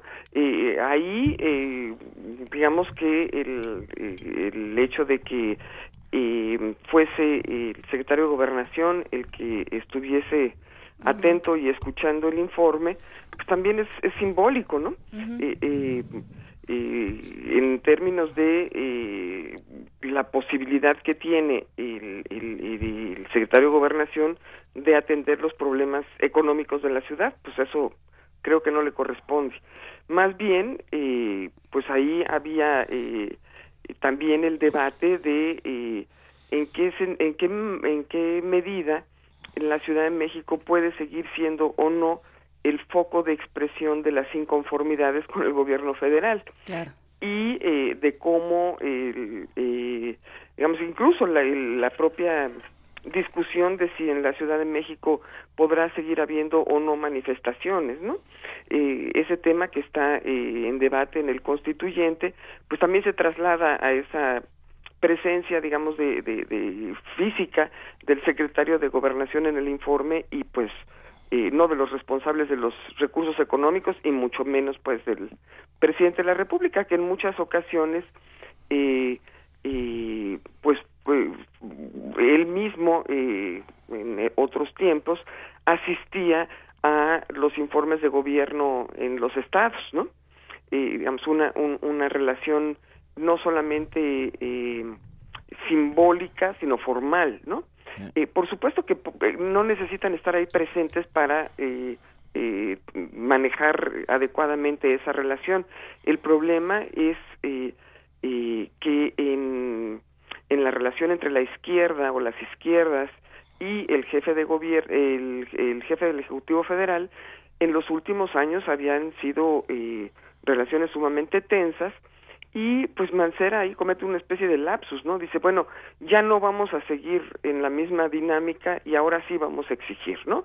Quiere decir que eh, durante los años previos, pues ha sido un gobierno muy subordinado a eh, los intereses del presidente de la República y eso le ha costado también políticamente a Mancera mucho eh, en su carrera eh, por la presidencia que finalmente pues él no ha tenido empacho en señalar que que sí tiene interés en, en, en eh, figurar como un posible candidato eh, para la presidencia en el 2018 y bueno el hecho de que ahí estuvieran afuera las porras que lo animaban a eso y todo pues creo que que, que, que, la política no no puede seguir siendo un asunto de de, de matracas y acarreos no como en los viejos tiempos priistas, ¿no? Y en los nuevos, porque no no viste, no estabas el jueves. pues, pues, realmente, este, vamos, en la propia instalación de la del, del constituyente de la Ciudad de México, eh, penosamente eh, queda en la presidencia de esa importante eh, asamblea, pues un priista muy muy muy eh, antiguo ¿no? muy muy priista muy muy, del muy, viejo muy, muy priista de Augusto muchos, muchos Gómez años, Villanueva ¿no? bueno pues con una trayectoria súper cuestionable no uh -huh. y eh, bueno finalmente una ciudad en donde el PRI eh, realmente es la tercera fuerza política porque pues finalmente eh, tienen los recursos para existir pero de otro modo a lo mejor ni siquiera tendría presencia resulta que es eh, eh, pues el jefe de la de la discusión no eh, eh, queda al frente de, de eh, esta asamblea como la presidencia de una mesa me parece que es muy vergonzoso que se hayan aceptado este tipo de de arreglos no y bueno yéndose para atrás pues el propio arreglo de cómo y quiénes son los constituyentes en donde yo creo que habrá un final muy poco feliz para para Mancera no eh, eh, este es eh, el hecho de que eh, se esté discutiendo la Constitución para la Ciudad de México no quiere decir en absoluto que eh, los ciudadanos de esta entidad pues vayamos a quedar convencidos y reflejados en esa Constitución que es eh, pues sumamente abigarrada, ¿no? Donde se le quiere dar por su lado a todos y finalmente eh, pues nos deja con un texto muy muy eh, eh, cómo se puede decir eh, pues poco poco pulcro no poco poco poco abierto no eficiente sí. no eh, es, es un texto que sigue la misma dinámica que el eh, los eh, las leyes electorales en donde se quiere llegar a el extremo de describir todo y uh -huh. finalmente pues eso quiere decir que lo que quede afuera pues queda definitivamente afuera, ¿no? Eh. Si a todo esto, Marta Singer, le aumentamos los recortes previstos para el año que viene, eh, indicados por la Secretaría de Hacienda y Crédito Público, la ciudad va a sufrir, eh, por lo menos en algunos rubros importantes, como es movilidad. No podrá hacerse Uh, los arreglos a línea 12, no podrá uh, adecuarse a línea 1, estoy hablando del metro en los dos casos, sí. etcétera, etcétera. Ayer oí una entrevista con Mancera en donde se quejaba amargamente sí, de se este queja tema. del agua, pero lo que lo que sí es que nos dice Manuel Defis en este en Twitter y tiene razón, Mancera no dijo no habló de los cambios en uso de suelo, Así no es. habló de la tala de árboles, o sea, esas son las cuentas pendientes que tenemos con Mancera y que lo están, o sea, que están haciendo cada vez más difícil la, la habitar la ciudad y que le, en su asunto particular están acabando con cualquier posibilidad de seguir una carrera política. Pues sí, es que ahí yo creo que sigue habiendo una confusión, ¿no? En, entre lo que es eh, cumplir una función pública y eh, llevar eh, adelante una carrera personal, ¿no? O sea, yo yo creo que eh, hacía mucho tiempo que en la ciudad eh, se vivía tan mal, ¿no? Uh -huh. eh, digamos, el, los problemas no solamente se van complejizando porque somos cada día más, sino porque por un lado se dejan en el abandono eh, las tareas de gobierno y por otro lado eh, pues eh, yo no diría que eh, con una corrupción comprobable, pero sí se siguen haciendo los grandes negocios, o sea, la, la aparición de multifamiliares por doquier en la ciudad, pues hará cada vez más complicado eh, eh, lo que el propio Mancera anuncia, que es que haya movilidad, ¿no? Y ese, esos cambios en el uso del suelo, eh, lo que tienen de atrás atrás es eh, efectivamente grandes negocios. A lo mejor serán muy honestos y no se llevan un moche, ¿no? Yo no lo sé y quién sabe si eso se pueda comprobar en algún momento.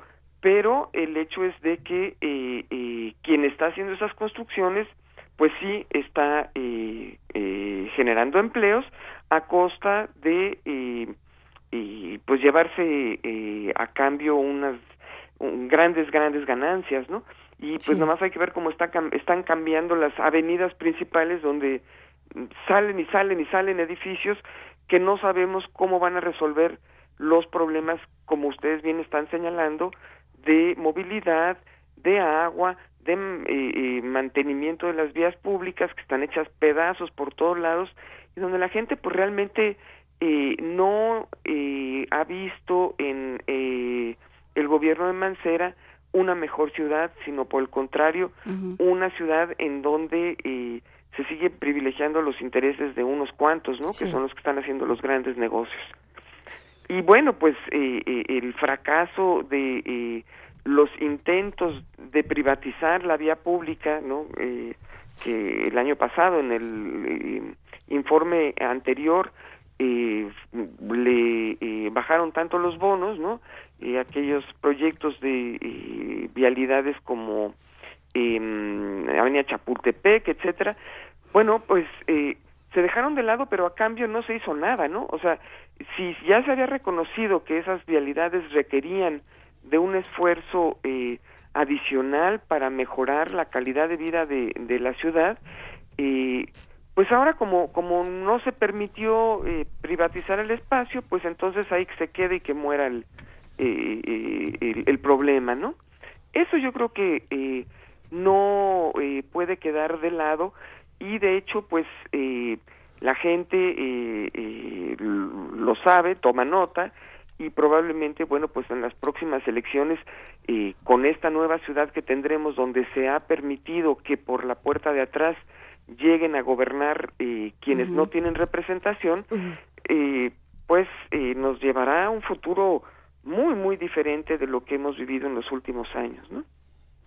Sí, eh, y bueno, tenemos... ten- aquí el, el tema es otra vez cómo la sociedad civil organizada podrá enfrentar a todas estas fuerzas, no voy a decir del mal porque voy a sonar como de, de película de los 50. Como del santo, sí. Como del santo, pero, pero a todas estas fuerzas que de alguna u otra manera... Que no construyen la ciudad. Exacto, A- a que mí no me y que interesaría- velan solo por sus propósitos y no por los Sí. de la ciudadanía, pues. Eh, ¿no? La relación, por ejemplo, de la sociedad civil con el constituyente va a ser algo que tendremos que Analizar. que analizar en Pues- los próximos días. Que Pues pienso, sí, ¿no? Marta. Ahí este, ellos dicen que tuvieron foros y reuniones y que con tantos grupos y pues la verdad yo no, no soy una persona muy atenta a lo que ocurre en la ciudad y yo no vi que hubiera una convocatoria amplia a dialogar y a discutir y por lo visto eh, la asamblea constituyente tampoco tiene interés en eh, abrir el, el el proceso, ¿no? Y Realmente,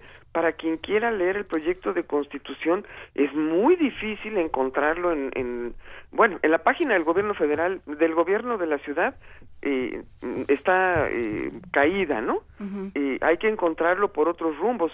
Yo personalmente, y sugiero a quien quiera leerlo, pues vaya a la página de Carmen Aristegui, que ella pues sí se preocupa de, de, de, eh, tener un, un espacio de información y ahí puede uno encontrar el documento, pero no es un documento que vamos, debió haberse repartido, Por supuesto. eh, eh, publicado, hecho, eh, vamos, eh, abiertamente del conocimiento de todos, ¿no? Y no es así, ¿no? Entonces, creo que el problema de la ciudad es que, pues recordando el aniversario de eh, los desafortunadísimos eh, días del el terremoto eh, eh, que ayer eh, llevaron a hacer este ejercicio masivo muy importante de de, de megasimulacro. de, sim- de megasimulacro no pues mostraron que en momentos eh, decisivos los ciudadanos de esta parte del país como en otras muchas más eh, pues deciden tomar la calle y deciden eh, finalmente eh, resolver los problemas por cuenta propia no en fin, me parece que es eh, un informe eh, muy eh, tradicional en donde eh, eh, realmente se desperdician los momentos de contacto con eh, los gobernados, ¿no?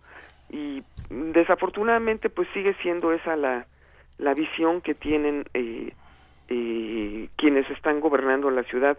Ni qué decir de los delegados, ¿no? O sea, como ellos ya van a abandonar el barco y, quedarán en manos de de estas eh, eh, pues asambleas extrañas, ¿no? Estos estos ayuntamientos que eh, no son ayuntamientos eh, eh, que están definidos en la Constitución, pero que en la Constitución del país, ¿no? Pero que al mismo tiempo pues quedarán muy eh, delimitados por las leyes y los presupuestos, pues mm, seguramente que eh, impedirán que sea eh, la gente a través de sus formas representativas quienes puedan decidir qué hacer con su ciudad, ¿no?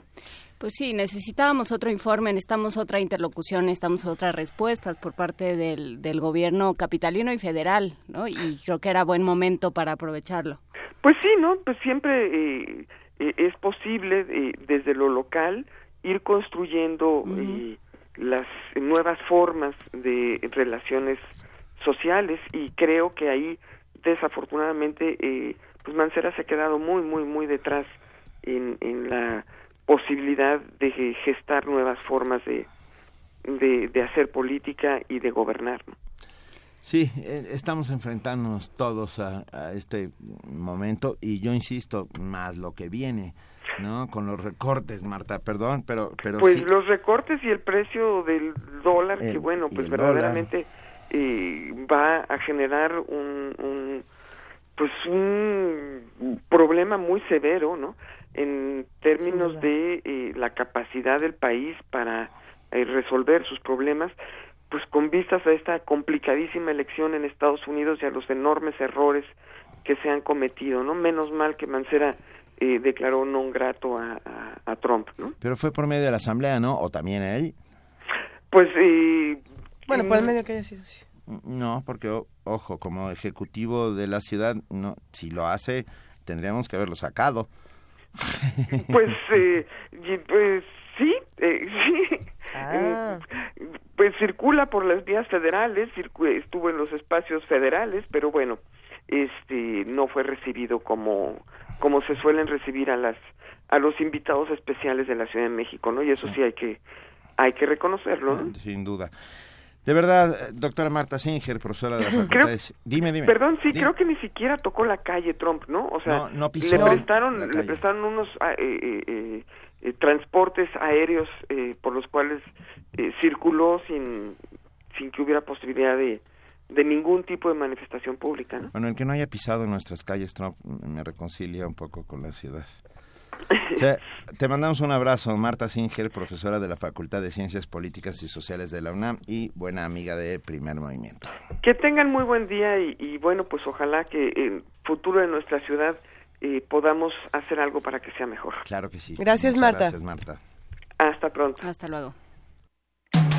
Búscanos en redes sociales, en Facebook como Primer Movimiento UNAM y en Twitter como P Movimiento o escríbenos un correo a primermovimientounam@gmail.com. Hagamos comunidad.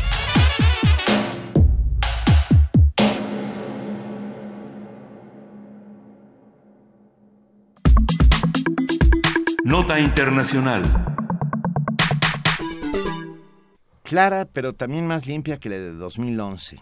Así fue la victoria que Rusia Unida, el partido del presidente Vladimir Putin, consiguió el domingo en los comicios parlamentarios, según los observadores de la Organización para la Seguridad y la Cooperación de Europa, la OCE, quienes aseguraron que la transparencia ha mejorado. De los 450 escaños que hay en la Asamblea Representativa rusa, el Partido Rusia Unida logró 203 por distritos uninominales y 140 a través de listas de partido. Este año se presentaron 14 partidos, el, doble que en el pasado, y si bien es cierto que la presencia de una figura independiente como Ela Panfilova dio credibilidad, credibilidad al proceso, Ilka Karnerva, representante de la OCE, declaró que las restricciones legales a derechos fundamentales siguen siendo un problema, ya que el voto estuvo condicionado por muchos factores, como votos irregulares, trabas legales para los partidos de oposición y el control estatal de los medios de comunicación. El informe de esta organización asevera que se ha usado, que se han estado utilizando recursos estatales a favor del partido de Putin y que es habitual, sobre todo a nivel regional, llevar a la gente a votar en, autobu en autobuses o forzar a los funcionarios a acudir a marchas en favor del gobierno. ¿Te suena? A mí Qué no. cosa, los rusos, ¿no? Qué. Híjole. En Bueno, México eso jamás, jamás. jamás. Hoy analizaremos el proceso electoral ruso y los resultados. ¿Qué dicen del estado de gobernabilidad y la democracia en aquel país? ¿Quiénes participaron y qué decidieron? ¿Qué es la Duma? ¿Cómo funciona? Nos acompaña en esta conversación el doctor Alejandro Salgó Valencia, analista internacional de la Facultad de Ciencias Políticas y Sociales de la UNAM y amigo también de este espacio de primer movimiento. Alejandro Salgó, muy buenos días. ¿Qué tal? Muy buenos días. Un placer estar con ustedes y con su apreciable auditorio. El placer es todo nuestro, Alejandro. ¿Desde dónde tenemos que leer estas elecciones en Rusia? Por un lado, eh, los medios de comunicación tienen una parte muy importante en cómo están difundiendo la información y en ahora sí que qué tan bien o qué tan mal les cae Vladimir Putin, pero sin duda fue una elección compleja. Eh, ¿Qué opinas? Sí, definitivamente es una, una elección compleja, pero al mismo tiempo le da un voto de confianza a- al señor Putin para continuar su mandato de aquí hasta el 2018, donde de nueva cuenta él se presentaría para posiblemente, subrayo el posiblemente, una reelección en el cargo presidencial. Pues La verdad es que este, Putin sortea muy bien estas elecciones, eh, a diferencia de lo que pasó hace algunos años. Eh, el entorno interna, curiosamente, el entorno internacional difícil al cual se estaba enfrentando Rusia últimamente, le ha ayudado a Putin para cerrar filas en torno a su figura y su liderazgo, ¿no? Entre más se hable de Rusia como enemigo, sobre todo de Estados Unidos, y más que nada en el campo de, de Hillary Clinton, cierra filas en torno a, a Putin, que si recordamos desde el año 2014 Ujú. se ha visto sancionado, sobre todo por sus clientes europeos, por la Unión Europea, en cuestiones de comercio, y eso definitivamente eh, le ayuda porque aquí hay que tomar en cuenta un punto importantísimo en cuanto a la psique del electorado del público ruso. Eh, Rusia es un pueblo muy dolido a lo largo de la historia, ha sufrido invasiones que han costado millones de vidas desde la napoleónica pasando por la por la nazi y es importante para los rusos que haya un líder que haga respetar a Rusia, que inclusive eh, alce la voz en el entorno internacional y a diferencia de lo que tuvimos en los años de Boris Yeltsin, un líder muy venido a menos, muy mediocre, Vladimir Putin ha recuperado eso para el orgullo ruso y que a pesar de, de- de los problemas económicos que se han enfrentado en los últimos años, ha logrado recuperar ese, ese nacionalismo que es un valor importantísimo en la identidad cultural y política rusa. ¿Qué se estaba jugando en esta en esta elección Putin? Porque efectivamente tiene un entorno difícil, ¿no? Se ha ido cerrando. Ah, eh, de- en este momento se puede decir casi lo que sea de Rusia y es es, eh, es de los villanos increíble. favoritos, ¿no? Y cualquier cosa que tú digas casi se va sin sin que nadie la cuestione. Aunque podemos caer en el peligroso juego de todo es culpa de los rusos. por supuesto, ¿no? Pero eh, en ese espacio está está Putin. Sí, este, aquí hay que hacer varias lecturas, ¿no? Una que es la prensa occidental que definitivamente ha caído en ese juego de el culpable de todo es Rusia, cuando en realidad, por ejemplo, cuando hablamos del tema sirio que hemos platicado aquí en Primer Movimiento, este, el que ha metido manos a la obra desde hace un año para solucionar la temática ahí mismo en Siria con- con- en contra del famoso ISIS, Lavrov, ha sí. sido este, Vladimir Putin, ¿no? Eh, ante la inoperancia y de hecho me atrevo a decir hasta eh, el eh, cómo le ha facilitado a Estados Unidos la, la labor de las organizaciones terroristas dentro de Siria, ¿no? Así Pero es. por por otra parte, en, en la otra lógica, ¿no? Es cierto que y, y obviamente lo podemos ver, hay mucho camino por recorrer en todo el proceso de eh, mayor acceso a la democracia en el espectro político ruso. También hay que decir una cosa, Rusia tiene escasos, eh, podríamos decir, 25 años de haber ingresado al fenómeno democrático después de haber padecido la dictadura comunista. Es una democracia en formación. Esa democracia en formación ha tenido muchos traspiés, sobre todo económicos, que, que aprovechó Occidente durante su momento. Eh, insisto, recuerdo la época Boris Yeltsin, donde la OTAN este, tomó posiciones en los aliados de, de, Rusia en todo lo que fue Europa Oriental, desde, este, ante el desmembramiento yugoslavo, vino la invasión a, a Serbia y eso fue un, este, una confrontación directa con el espacio geopolítico ruso. Ese es el hueco que, que ve el, el, grupo nacionalista de Vladimir Putin y que han logrado posicionarse, que han tenido el gusto de una parte importante del electorado, pero insisto, hace falta un camino por recorrer en fenómenos democráticos, en fenómenos de transparencia, pero tal cual ustedes comentaban hace un instante, a ojos de, de, de los mismos europeos, esta fue una, una elección más este, más transparente, con mayor rendición de cuentas y también de manera curiosa con menos manifestaciones en el proceso postelectoral. Eso quiere decir que si hace este, unos años había un momento anti-Putin, hoy en día ha logrado que parte importante de la población sepa que el regreso del segmento de Boris Yeltsin, que ojo, está encabezado por el primer ministro, Dmitry Medvedev, mucha gente cree que Medvedev es, es un aliado de Putin, no es cierto, es, es, es, el que encabeza la facción dentro del mismo partido contraria a Putin y, y ven el público ruso un peligro al regreso a los momentos más débiles de Rusia. Entonces yo creo que, que Putin sale muy bien parado, este, sobre todo en un momento donde todos estamos en vilo ante el resultado de las elecciones de Estados Unidos, porque para Rusia vienen tiempos difíciles en caso de que llegue Hillary Clinton uh -huh. y este y tiempos no tan difíciles en caso de llegar Donald Trump, no decir que vaya a ser una fiesta, pero los rusos preferirían evidentemente la llegada de, Trump a diferencia de nosotros los mexicanos. Este pero la realidad es que sí hay un hay un apoyo al, régimen y a la política que estaba llevando Rusia sobre todo en términos de, de política exterior este con estos últimos años de la administración Putin Doctor Salgo, eh, me, interesa detenerme un poco, si le parece, en esto que acaba de decir, ¿no? Estados Unidos y Rusia. Se habla eh, de pronto de una nueva guerra fría, ¿no? Que se empieza a calentar. Se habla de eh, los rusos o de ciertos hackers rusos. No se sabe todavía si vinculados con el gobierno. No se ha demostrado que tengan ningún vínculo con el gobierno, que intervienen el, el di diferentes conjuntos de información estadounidense relacionada con la elección. Se habla de una alianza entre Trump y una alianza comercial y política entre Trump y Rusia. ¿Qué, qué hay de cierto en todo esto? Este es una gran pregunta y yo creo que hay que ir definiendo este punto por punto. Este uh -huh. sí el, el, conflicto, estas eh, acusaciones mutuas de, de, hackers, ¿no? Que es, es muy recurrido. Estados uh -huh. Unidos acusa a todos. No se nos olvide que hace aproximadamente año y medio, este eh, las embajadas de Estados Unidos tuvieron que cerrar a nivel global, ya no podían dar vistas porque hubo un problema de hackeo señalando a los chinos como los grandes culpables sí. de esta situación. Entonces, este, una de dos, o, o, o todos son genios del, del hackeo informático, sí, sí o Estados Unidos es un país de, de, de, alta, de, altísima torpeza porque entonces sus sistemas de defensa no están este no están bien elaborados.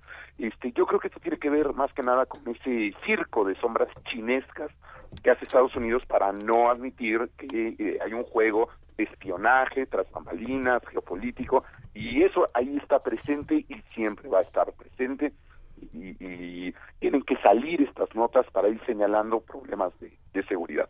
Por otra parte, el tema de Trump es importantísimo. Si bien Trump ha dicho claramente que él no tiene problemas con Vladimir Putin, tiene que ver principalmente porque el grupo que lo está apoyando, los que están fondeando, eh, y hay que decir la verdad, eh, deficientemente, porque Hillary Clinton tiene muchísimo más dinero, tiene acceso a muchísimo más dinero que el que tiene Trump. Cierto este, la verdad es que el grupo que está fondeando a Donald Trump no ve un problema con Rusia. Ellos tienen como principal enemigo aquellos países que, según ellos, utilizan las divisas para ir golpeando a la economía estadounidense, que este, este, abaratan artificialmente su, su paridad. Este, estaríamos hablando de temas como el japonés, como el alemán, con los cuales no puede haber una confrontación directa porque hasta el día de hoy siguen siendo considerados como aliados. Pero, por ejemplo, y todos sabemos que uno de los grandes pleitos que tiene Trump es con China. Ese, bueno, tanto Hillary como, como Trump tienen el pleito con China. Entonces, eso, e, eso nos refleja cuál es la, la, la línea geopolítica que tienen aquellos que, que, en caso que llegue Trump se quedarían con el control del gobierno estadounidense y Rusia que obviamente está creando su, recuperando su espacio geopolítico no es percibido como una amenaza es, es una entidad con la cual sienten ellos se puede negociar por eso es que Trump más que tener una alianza con Rusia lo que tiene es ve una coexistencia dentro de esta, que el término es correcto, la reaparición de la Guerra Fría. La Guerra Fría nunca se fue, nada más estuvo en pausa unos cuantos años, ahorita ya regresó, nada más que sin el, la característica ideológica, comunismo-capitalismo, es una competencia de poder y el, el bando de Trump lo ve eh, bajo la perspectiva muy, muy de la época de Kissinger, de coexistencia con, con los rusos. Tienen otros objetivos, dentro de ellos México es en términos propagandísticos habrá que ver qué tan reales como el enemigo de esta administración, tristemente así lo han, lo han propuesto, pero Rusia es es visto como una entidad con la cual se puede coexistir. Entonces, este, esa es la, la perspectiva más allá de, alianzas tras bambalinas, eh, habría que verlo bajo, bajo esa tónica de una, perspectiva, pues por lo menos a, a cuatro años de cuál sería la relación con Rusia. Ya, eh, ya para, para, irnos, doctor Alejandro Salgo Valencia, ¿qué significa eh, eh, estos 450 escaños eh, de Rusia Unida en la Duma? Este, este, la Duma en, en general tiene 400 este, 50 escaños. Ellos se quedan con 343, como Ay, ustedes habían comentado, entre, entre los plurinominales y los uninominales. Este, eso ya con, le permite a Putin o a su partido tener eh, pues ya el, el, ¿cómo se llama?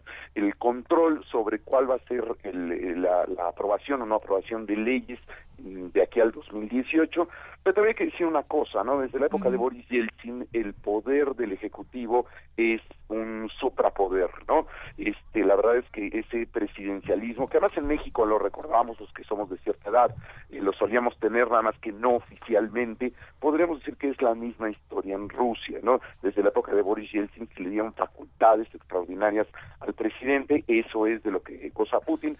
Ahora ya nada más lo que le estamos dando es el sello, el visto bueno, el sello de, de legitimidad a iniciativas que puedan provenir del Ejecutivo, ya que el control de estos 343 escaños por parte de, de Rusia Unida le permite pues ya tener un entendimiento de dos vías, un diálogo amistoso y permanente con el aparato legislativo. Y con eso este pues Putin debe tener un por lo menos en política interna un camino relativamente tranquilo en estos dos años rumbo al 2018 donde existe la posibilidad y con eso quiero quiero cerrar de que Putin no contienda Putin tiene la idea de ya no ser él el líder unipersonal de este proyecto nacionalista ruso, sino crear su propio partido, aglutinar fuerzas y obviamente el ser eh, el hombre detrás del poder, uh -huh. probablemente eso es lo que pase para el año 2018, pero ya en estos dos años iremos viendo la, este, la carrera electoral en este año.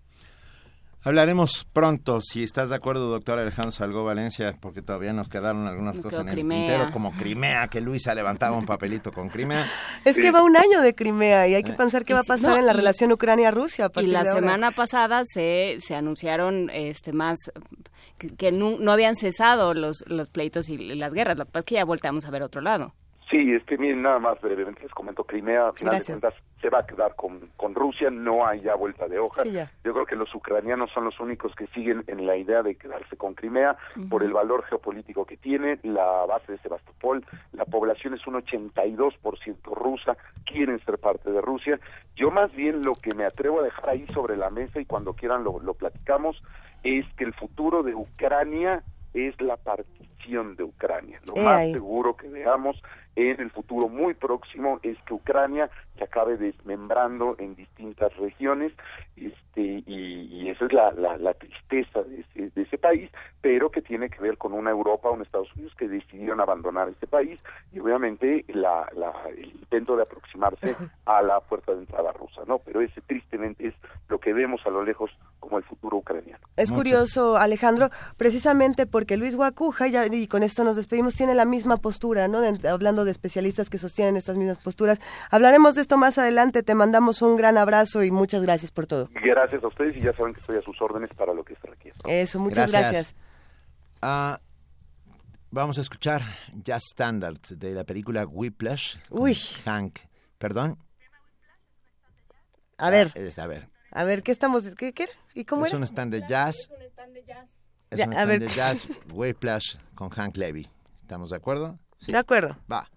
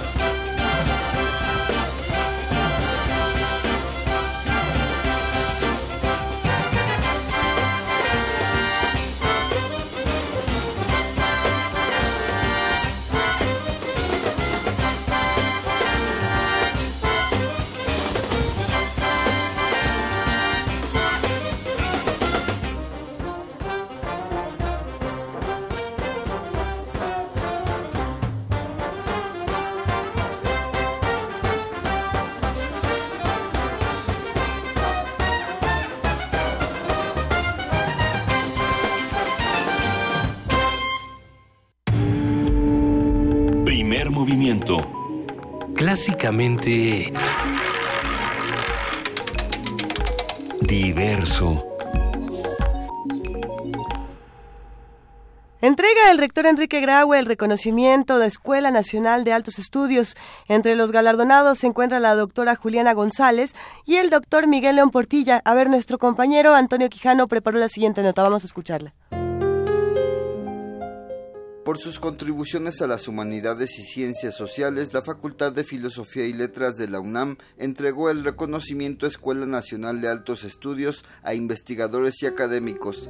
El doctor Enrique Graue dijo que esta ceremonia se inscribe en un momento histórico para México. En momentos en donde ciertos sueños indigestos de un candidato a la presidencia de los Estados Unidos nos amenaza con levantar muros fincados en la sinrazón, en el fanatismo, en la intolerancia y en las fobias raciales. Ante ello, habrá que oponer el conocimiento en todas sus expresiones y demostrar que podemos ser distintos y reconocer entre nosotros lo mejor que cada quien puede aportar para aspirar a un mundo mejor. Este premio es un buen ejemplo de ello. Es un premio sin fronteras para distinguir académicos, tanto nacionales como extranjeros, que comparten la pasión por la sabiduría, por la cultura y que han contribuido de manera relevante al entendimiento de lo que debe ser el mundo de hoy. Gloria Villegas, directora de la facultad, hizo un repaso histórico por la vida de la Escuela Nacional de Altos Estudios. Estamos realmente muy orgullosos de toda la vida académica que se produce en México, más allá de las fronteras, pero que nos permite trabajar con ese optimismo maravilloso que nace del conocimiento de lo más trascendente del hombre. Trabajar todos los días por un mundo mejor. Y como decía el lema de la Escuela Nacional de Altos Estudios, un lema bellísimo por la patria y por la humanidad.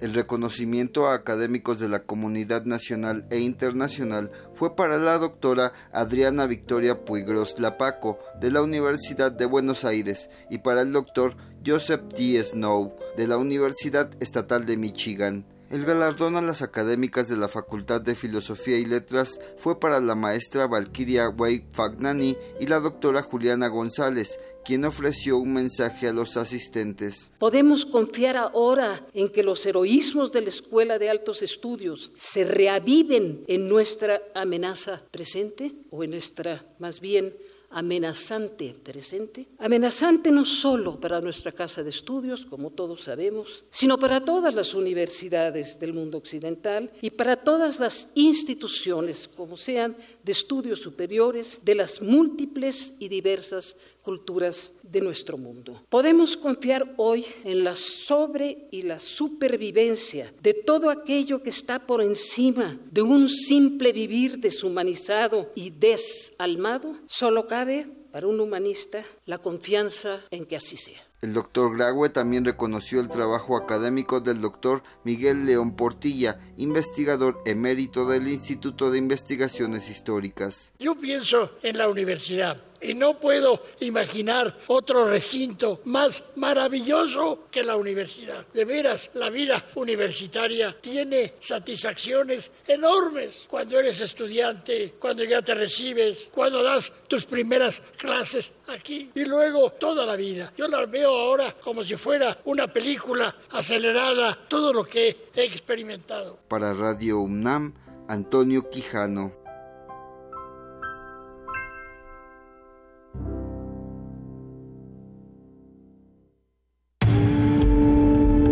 Primer movimiento.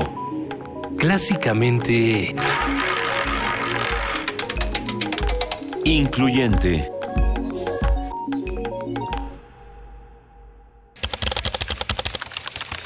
Corte informativo. La UNAM. Al entregar el reconocimiento Escuela Nacional de Altos Estudios 2016 que la Facultad de Filosofía y Letras de la UNAM otorga a quienes han sobresalido en la docencia, la investigación y difusión de las humanidades, el rector Enrique Graue pidió anteponer el conocimiento a muros de sinrazón, fanatismos y fobias raciales. Esta distinción pone en manifiesto la relevancia que ha tenido la Facultad de Filosofía, indudablemente el ente de nuestra universidad. Pero también se entrega un momento en momentos en donde ciertos sueños indigestos de un candidato a la presidencia de los Estados Unidos nos amenaza con levantar muros sin causa y sin razón en el fanatismo, en la intolerancia y en las fobias raciales. Ante ello, habrá que oponer el conocimiento en todas sus expresiones y demostrar que podemos ser distintos y reconocer entre nosotros lo mejor que cada quien puede aportar para aspirar a un mundo mejor. Este premio El ruido afecta la salud y ocasiona sordera y males crónico-degenerativos, como infartos, cáncer, afecciones respiratorias y diabetes, expuso Santiago Jesús Pérez Ruiz, investigador del Centro de Ciencias Aplicadas y Desarrollo Tecnológico de la UNAM. Nacional.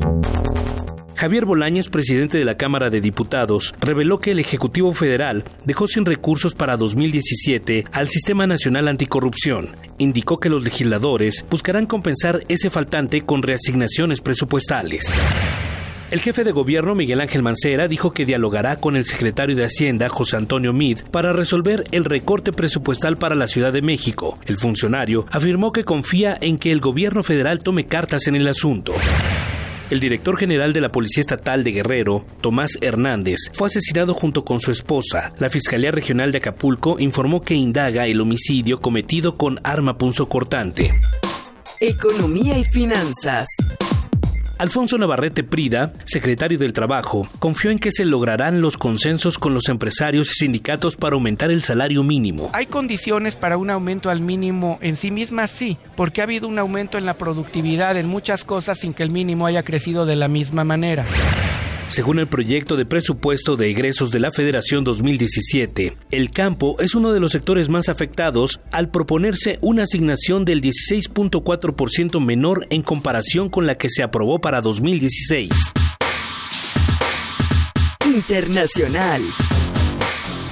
El Ministerio Público de Guatemala investiga a familiares del presidente Jimmy Morales por casos de corrupción y defraudación fiscal. Habla el mandatario guatemalteco. Pero si no estoy defendiendo ni a mi hijo, ni a mi hermano, porque confío en las leyes y en las instituciones y en los debidos procesos, creo que está claro para ustedes, funcionarios públicos, que a ninguno voy a defender sino que se defiendan con el marco de legalidad que nuestras instituciones están poniendo.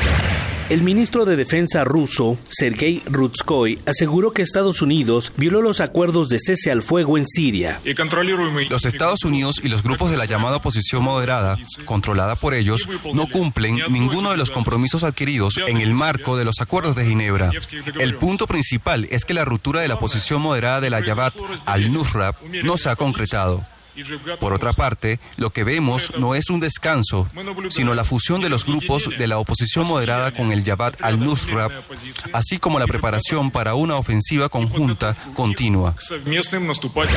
La policía de Nueva York detuvo a Ahmad Khan Rahami, supuesto autor del atentado del pasado sábado en Chelsea, Estados Unidos. Al respecto, el presidente Barack Obama pidió a sus compatriotas no sucumbir ante el miedo. A pesar de que tenemos que vigilar y ser agresivos en prevenir actos de violencia sin sentido, tenemos que asegurarnos de encontrar a aquellos que realizan esos actos y traerlos a la justicia. Tenemos un rol que jugar como ciudadanos y asegurarnos de no sucumbir ante el miedo. Un día como hoy. Hace 70 años se inauguró el primer Festival Cinematográfico de Cannes, considerado uno de los más importantes del mundo. En su primera edición se premiaron 11 películas, dentro de las cuales destacó María Candelaria, del mexicano Emilio El Indio Fernández.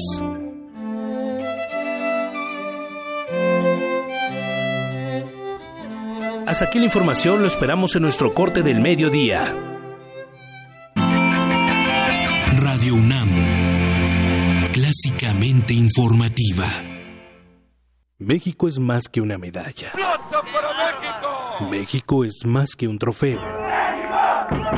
México es más que un día. México es su gente.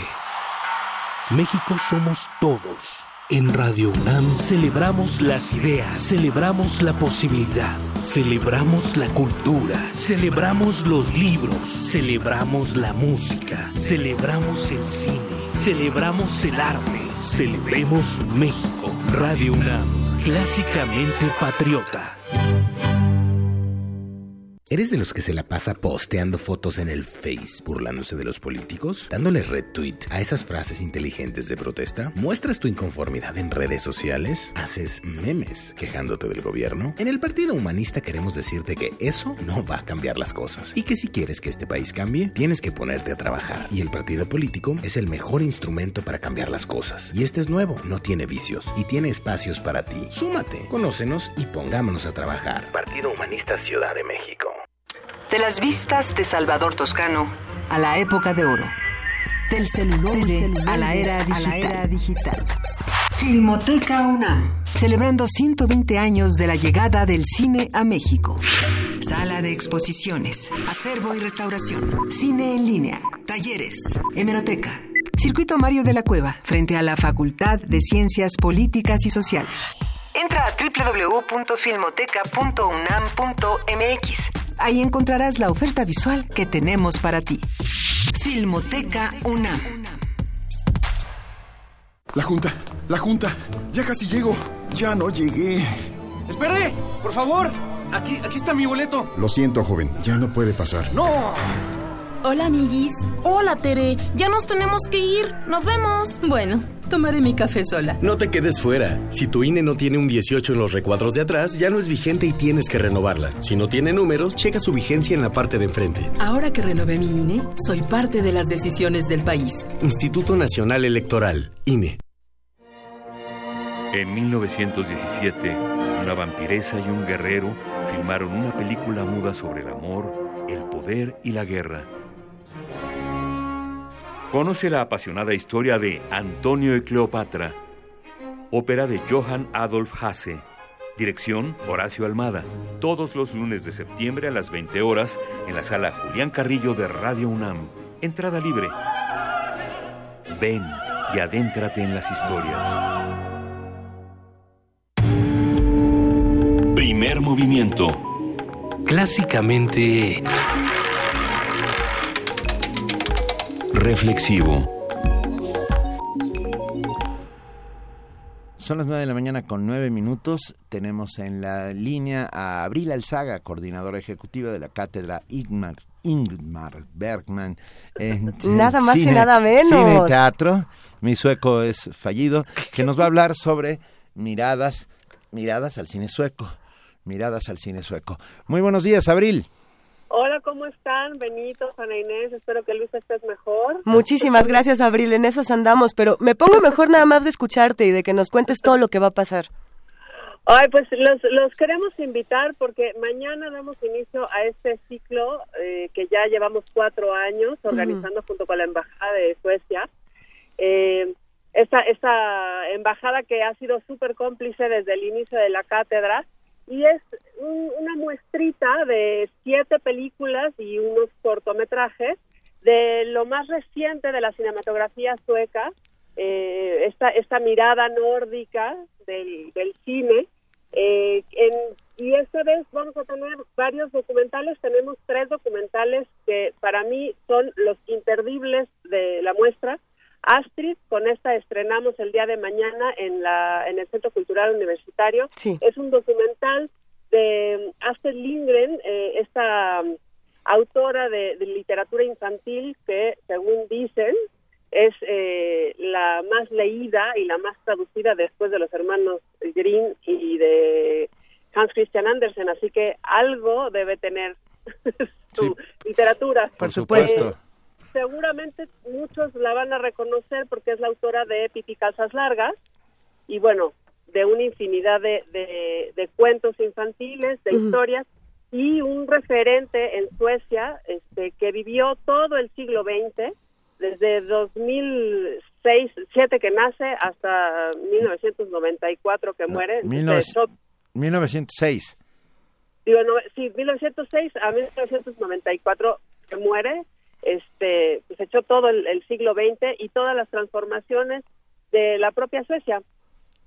Le tocaron todas las guerras, este, y bueno, es un documental precioso.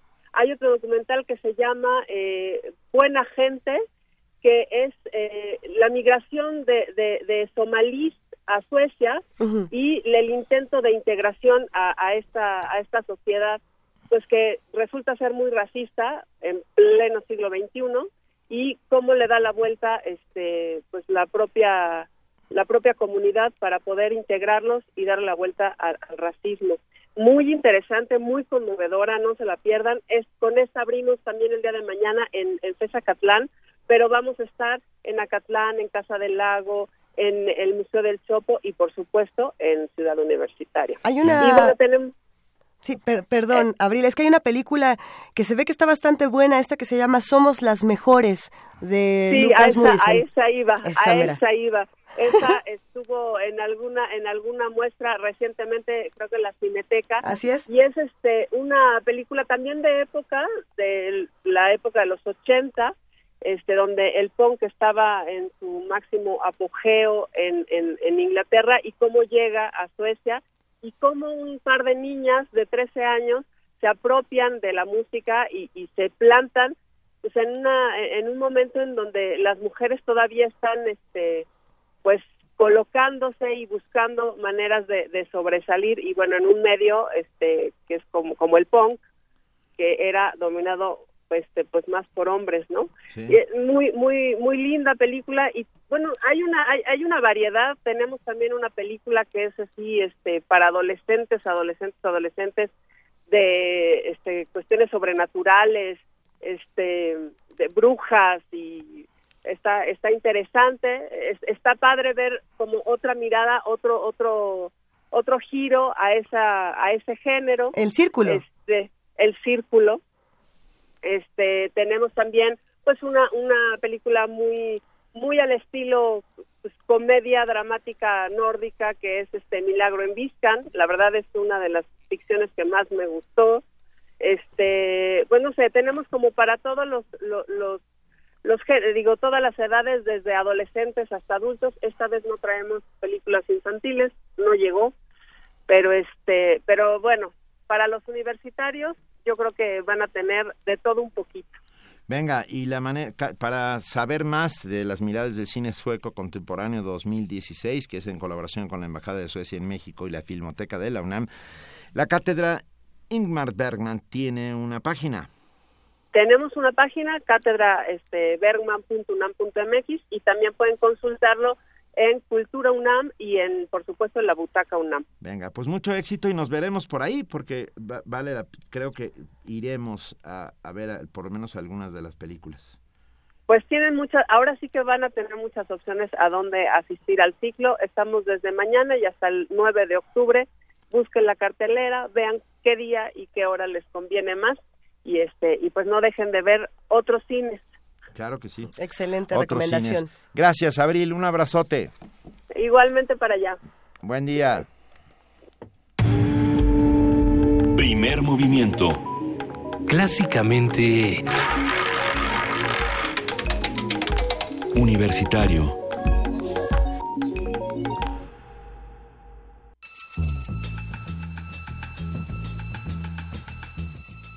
Es hora de poesía necesaria.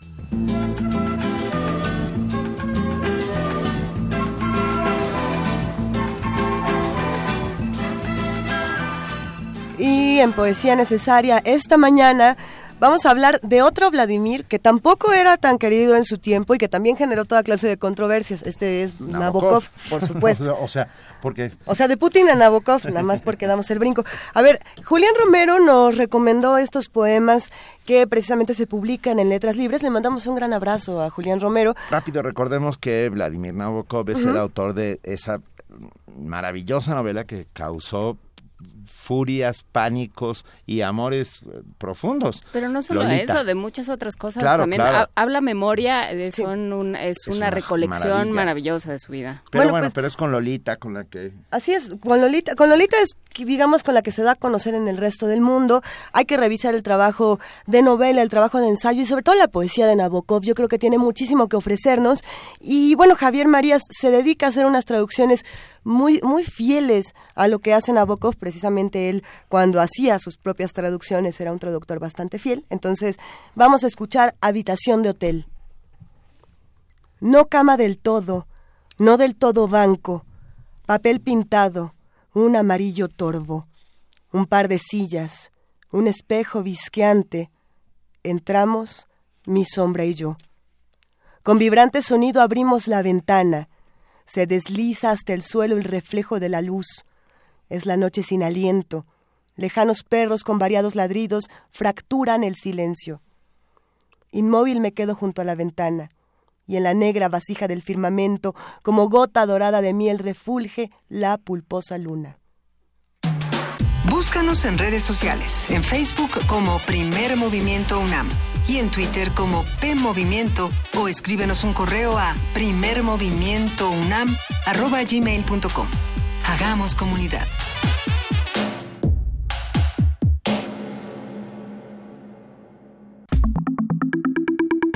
La mesa del día.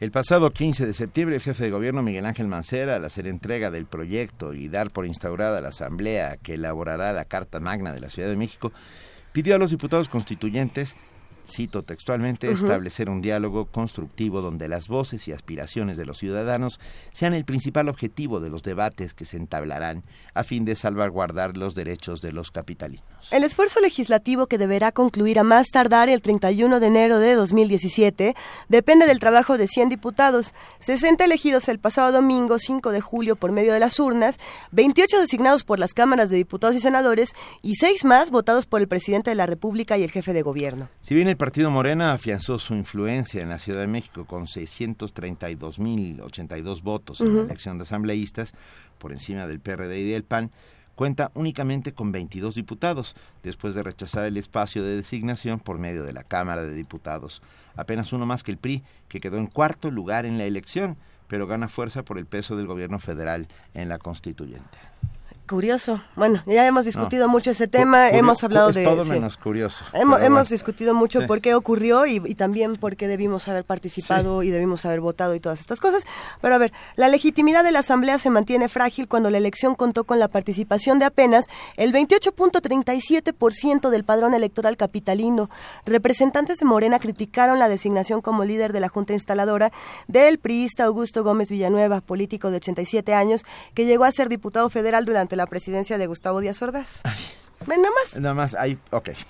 Conversaremos esta mañana con el doctor Alejandro Chanona Burguete, profesor titular C de tiempo completo del Centro de Relaciones Internacionales y de la Facultad de, de, la Facultad de Ciencias Políticas y Sociales de la UNAM y está aquí en cabina con nosotros. Bienvenido, doctor Chanona. Gracias, buenos días. Un inmenso placer. No, no ha llegado solo, tenemos otro invitado fenomenal aquí en la mesa. Nos acompaña Ricardo Peralta, maestro en Derecho Constitucional y Administrativo por la UNAM, catedrático de Derecho Penal en la Facultad de Derecho de la UNAM, experto en temas de anticorrupción, lavado de dinero, procuración de justicia y legislativos, de puros temas pues, qué padre. qué divertido, Ricardo. Muchas gracias por la invitación. Muchísimas gracias. Gracias, encantado de estar aquí con ustedes. Habrá que preguntarnos desde dónde podemos abordar el tema de la Constitución de la Ciudad de México, eh, porque el planteamiento en sí ya, ya es difícil, Alejandro. Sí, a ver, contextualmente eh, yo diría que eh, con, con, Ricardo lo comparto, es un, es un hecho constitucional dado, es decir, ya causó Estado, es decir, hoy por hoy está instalada la Asamblea, la Asamblea Constituyente con 100 diputadas y diputados, que independientemente de si entraron por la vía de la elección por el principio de representación proporcional, que no votaron por sus caras, votaron por sus marcas, y un universo de 40 designados, como ya saben, unos de la Cámara de Senadores, diputados, seis del presidente y seis del jefe de gobierno. Pero ya, ya siendo pares, quiero agarrar eso como piso, el tema es cómo estamos haciendo para hacer un ejercicio distinto a lo que pasa en las cámaras regulares. La Asamblea Constituyente no es una legislatura regular.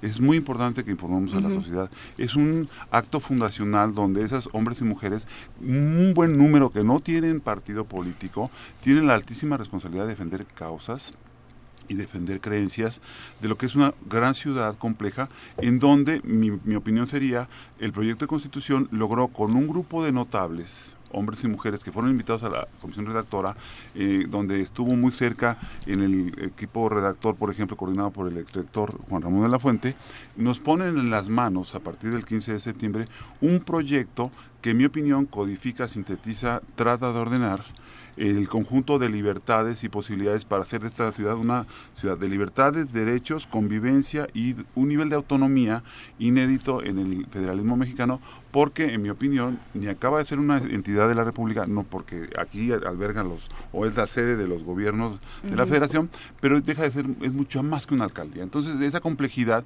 tenemos que transmitirla a la sociedad para demostrarles que lo que está pasando sí está cerca de ellos, sí es conveniente, sí vale la pena y no es un eh, ejercicio de tres meses y medio en donde vamos a deliberar y al final pueda, lo que comentaba con Ricardo antes de entrar a la cabina, eh, sea una especie como de, eh, en inglés decía en aquella película Bonfire of Vanity, una, una especie de, de vanidades. Una hoguera de vanidades en donde al final todo el mundo se lució con su causa y el instrumento es lejano a la sociedad.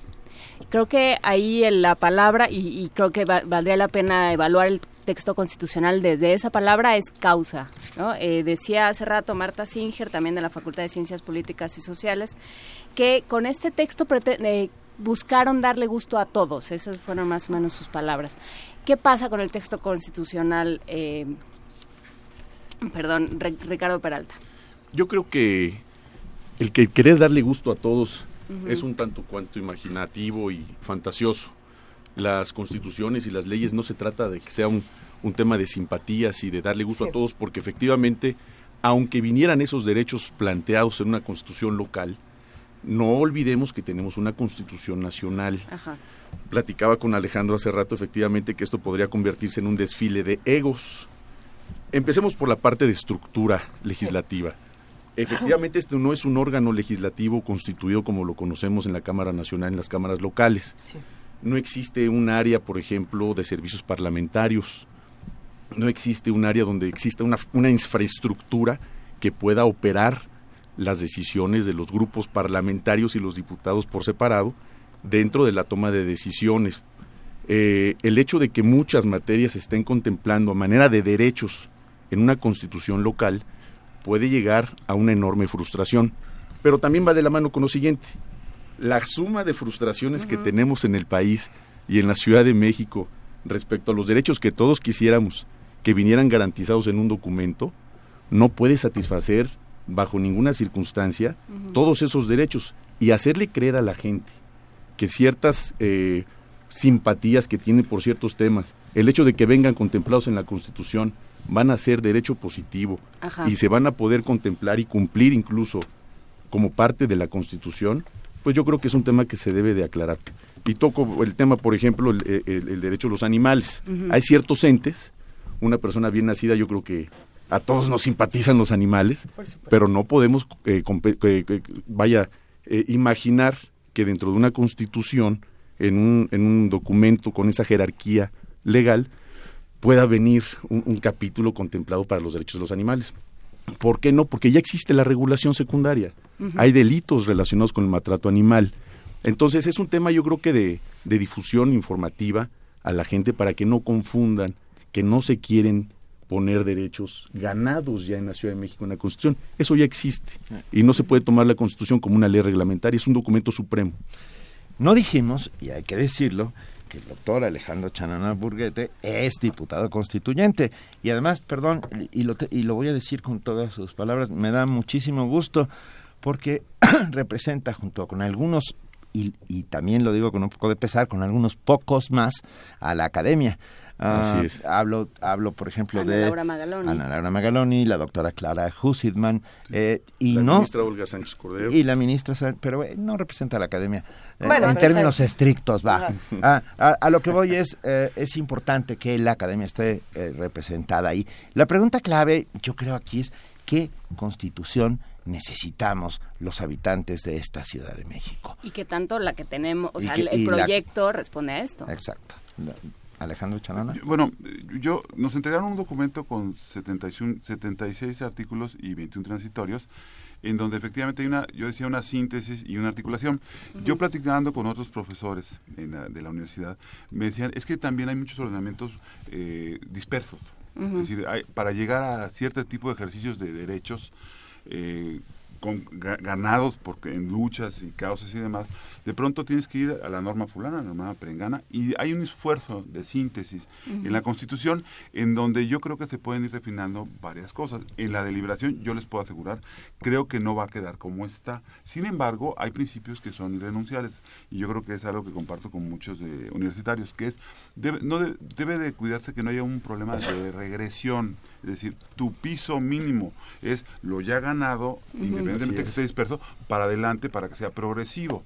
Y aquí hay una serie de, derechos de nueva generación que incluye el derecho al Internet, donde ha sido, habido transversalidad y demás.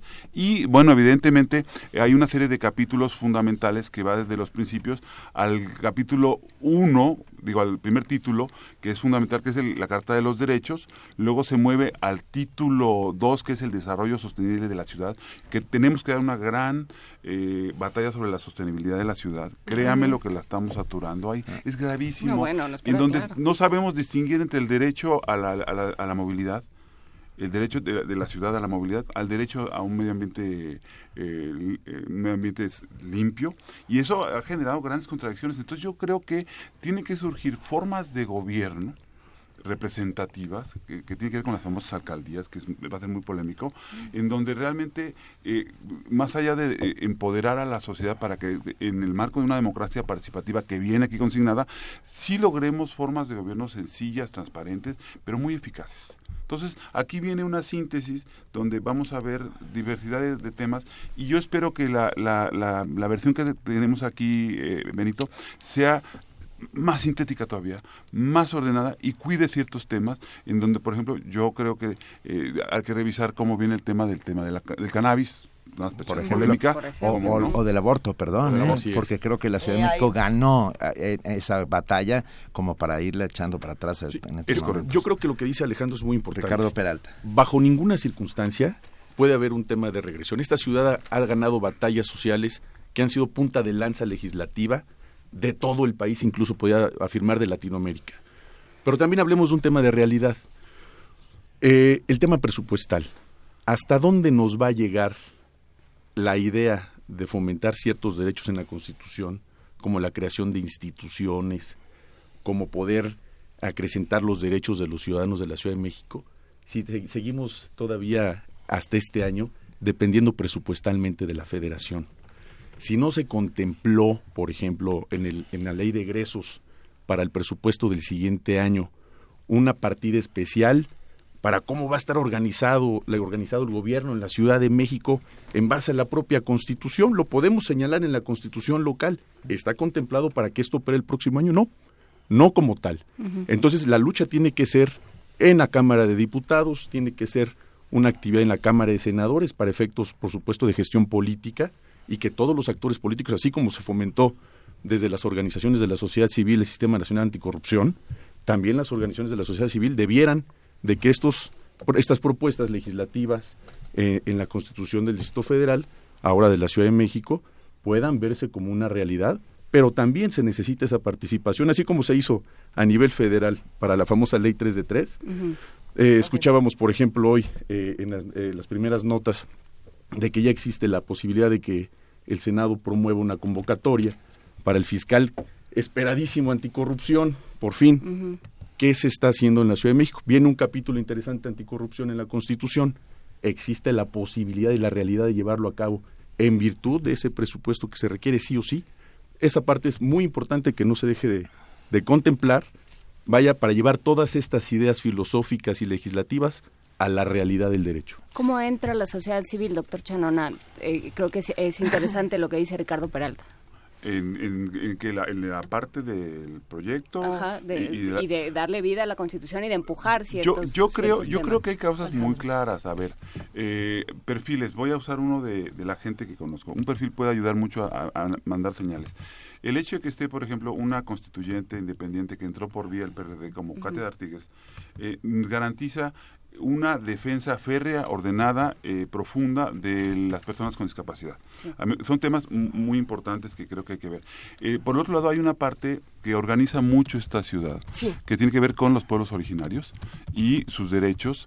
Si ordenamos y, le damos un estatus, porque es heterogéneo, hay pueblos originarios reconocidos eh, que tienen inclusive participación en usos y costumbres en los gobiernos locales y hay otros que están perfectamente desplazados y hay otros que no tienen identidad porque no se les reconoce. Entonces yo creo que hay una forma de ir organizando una gran eh, metrópoli porque además es impresionante, en donde podamos buscar niveles de convivencia fundamentales y ahí tiene que haber ordenamientos claros, no solamente derechos, derechos, derechos. Claro que sí, los derechos, pero las formas de convivencia son fundamentales. Entonces yo creo que ese tipo de retos vienen dentro del proyecto. Y una de las fórmulas de convivencia me remite a la vieja, al viejo problema que tenemos de la Ciudad de México como anfitrión de los poderes federales. Que eso a la larga, ¿qué los vamos a hacer? ¿Nombrar huéspedes o qué? ¿Qué vamos a hacer con ellos? Con los poderes federales dentro de una nueva entidad con una nueva constitución. No lo sé, creo que, que se tendrá que plantear algo al respecto. Hay una parte específica sobre la nueva relación con, la, con la federación, en donde sin duda no dejan que se convierta en el, el Estado 32 no es el estado de Anáhuac, aquel debate que tuvimos hace años, sino que es una, eh, una facultad una serie de facultades nuevas que sí permite, en mi opinión, si lo refinamos bien, la autodeterminación de la Ciudad de México bajo un principio que, es federalista, que es el principio de subsidiariedad. ¿Qué quiere decir? Que logremos que la forma local de gobierno, empezando por las alcaldías, sea la forma de gobierno más cercana al ciudadano y le resuelva sus problemas, porque para eso están.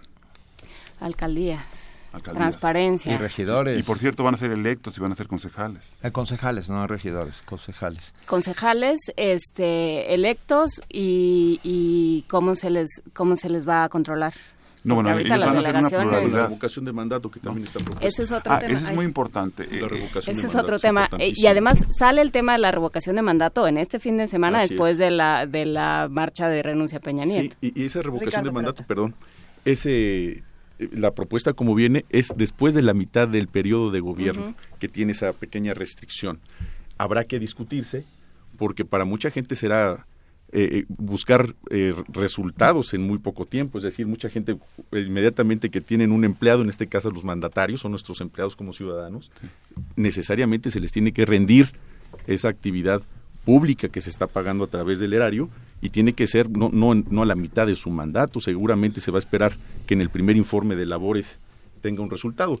Yo creo como esta parte de, la revocación de mandato, como otras muchas, son puntos vitales de la Constitución del Distrito Federal que veo de verdad con mucha admiración cómo van a lograr esos acuerdos con las grandes rencillas políticas que existen entre algunos grupos parlamentarios que están ahí representados.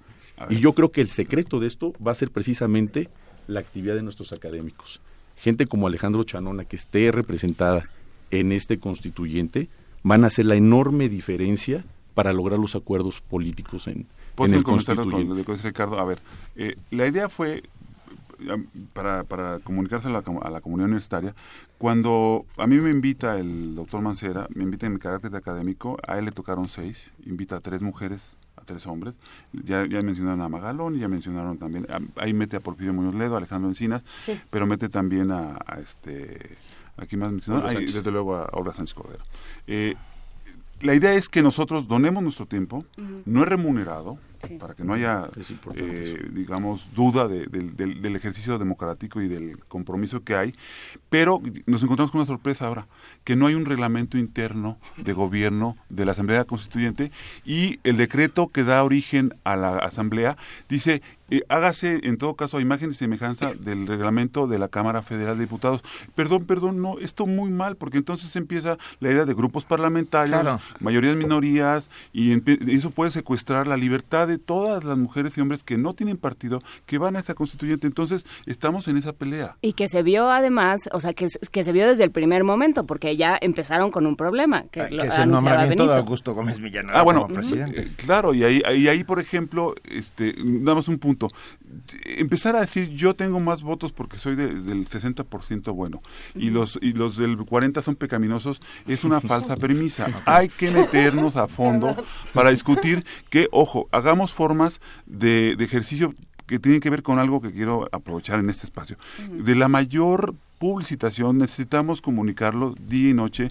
Yo exhorto este excelente programa, que, soy muy amigo y admirador, que ah, como ustedes, todo mundo le dé un seguimiento sistemático para que se rinda cuenta de cada paso y se evite ese, lo que yo decía al principio, ese bonfire of vanity. A ver, entonces yo soy un ciudadano común, soy una ciudadana común, y quiero darle un seguimiento puntual, pero además quiero tener cierto tipo de diálogo, ¿no? Porque pensamos que para eso también se genera un organismo como este. ¿Qué hacemos? Mira, yo, quisiera rápidamente retomar, por favor, el maestro Ricardo Peralta. Muchas gracias. Quisiera retomar rápidamente el tema del reglamento. Yo creo que ese fue un, un enorme error de estructura y de técnica legislativa.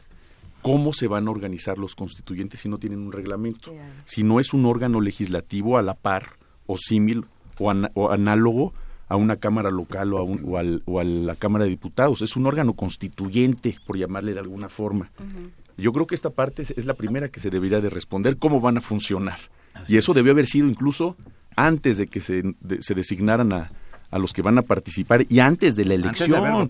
¿Cómo lo vamos a hacer? Ese es un tema importantísimo. Pero bueno, estoy seguro que, ese equipo asesor y, y, la gente que está apoyando a, a que esto funcione seguramente lo deben de tener muy pronto, muy listo y con alguna salida importantísima. Y respecto a la difusión, a la publicitación de todo esto, en la anterior legislatura se hicieron ejercicios interesantes, y hablo de la legislatura del Distrito Federal, hacia todas las delegaciones, hicieron foros precisamente para conocer cómo venía la reforma política del DF, como ustedes saben, desde la mitad de los años 80 esto se viene cocinando, hasta ahora lo que resulta ser la reforma política con esta constitución. Se informó en su momento cómo iba a funcionar la constitución y cómo funcionaría el constituyente, pero yo creo que esa actividad debe de ser diaria, no solamente con una página de internet, que todo, no todo el mundo tiene acceso a las páginas de internet, sino a través de programas como este, tan interesantes y con gran audiencia, pero también, decía yo, con la participación activa de la sociedad civil. El hecho de que existan eh, representantes populares en esta constituyente no significa que se ven todos representados. Eh, el mínimo de participantes en esta elección, me refiero a los electores, no garantizan que efectivamente toda la gente se vea representada ahí. Por ende, yo creo que una de las obligaciones importantes de este constituyente es tener un área de comunicación social importante por parte del propio constituyente que se encargue de difundir día a día qué es lo que está haciendo el constituyente, cómo va avanzando esta constitución desde el proyecto que presentó el doctor Miguel Ángel Mancera y cómo se van haciendo las aportaciones, ya sea por redes sociales, etcétera, etcétera, que ya existe, ya existe la, la cuenta de Twitter, la página de Facebook, etcétera, pero no es suficiente. Yo creo que esta parte de la publicitación debe de llegar a más gente y que vengan integradas las propuestas de todas las personas. Todos son importantes en la Ciudad de México. Y una forma de ciudadanizarnos Ah. es hacernos del conocimiento de cómo lo están haciendo también. ¿Puedo hacer una moción de procedimiento? Claro, a ver. Adelante. Quiero saber dónde van a sesionar. Este, bueno, sí, en la, Hay un VIPS que hubo un- parece que hubo- muchas buenas en, facilidades. en la esquina de no hay un Sambors ahí en la esquina. No, no, no, hablando en serio, eh, hubo un convenio, hubo un convenio entre en- entre lo- el co- grupo organizador y el Senado para que se facilitara la casona de Jicotencatl, antigua sede del Senado de la República, y ahí había, ¿se acuerdan? 128 escaños, ahora se van a llamar curules para 100, y, el, y hubo un convenio con la UNAM para que se, presta- se hicieran áreas comunes, que no oficinas de fracciones ni nada por el estilo, para que se pueda hacer trabajo de asesoría y el, el- el día a día en el Palacio de Minería. Entonces está enfrentito.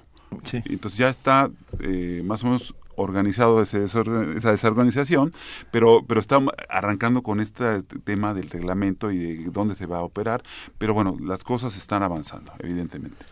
Bueno, está- estamos frente a algo inédito para nuestra ciudad. Eh, tendremos que irnos acostumbrando y viendo y sabiendo. Yo, yo espero que haya una discusión de altísimo nivel. Nos recuerdan por aquí nuestros amigos que también está el doctor Jaime Cárdenas, también otro, Claro, otro académico. O sea, gran amigo, no, ayer- por supuesto, no, no solo, no solo a los que mencionamos, que es un reconocido jurista.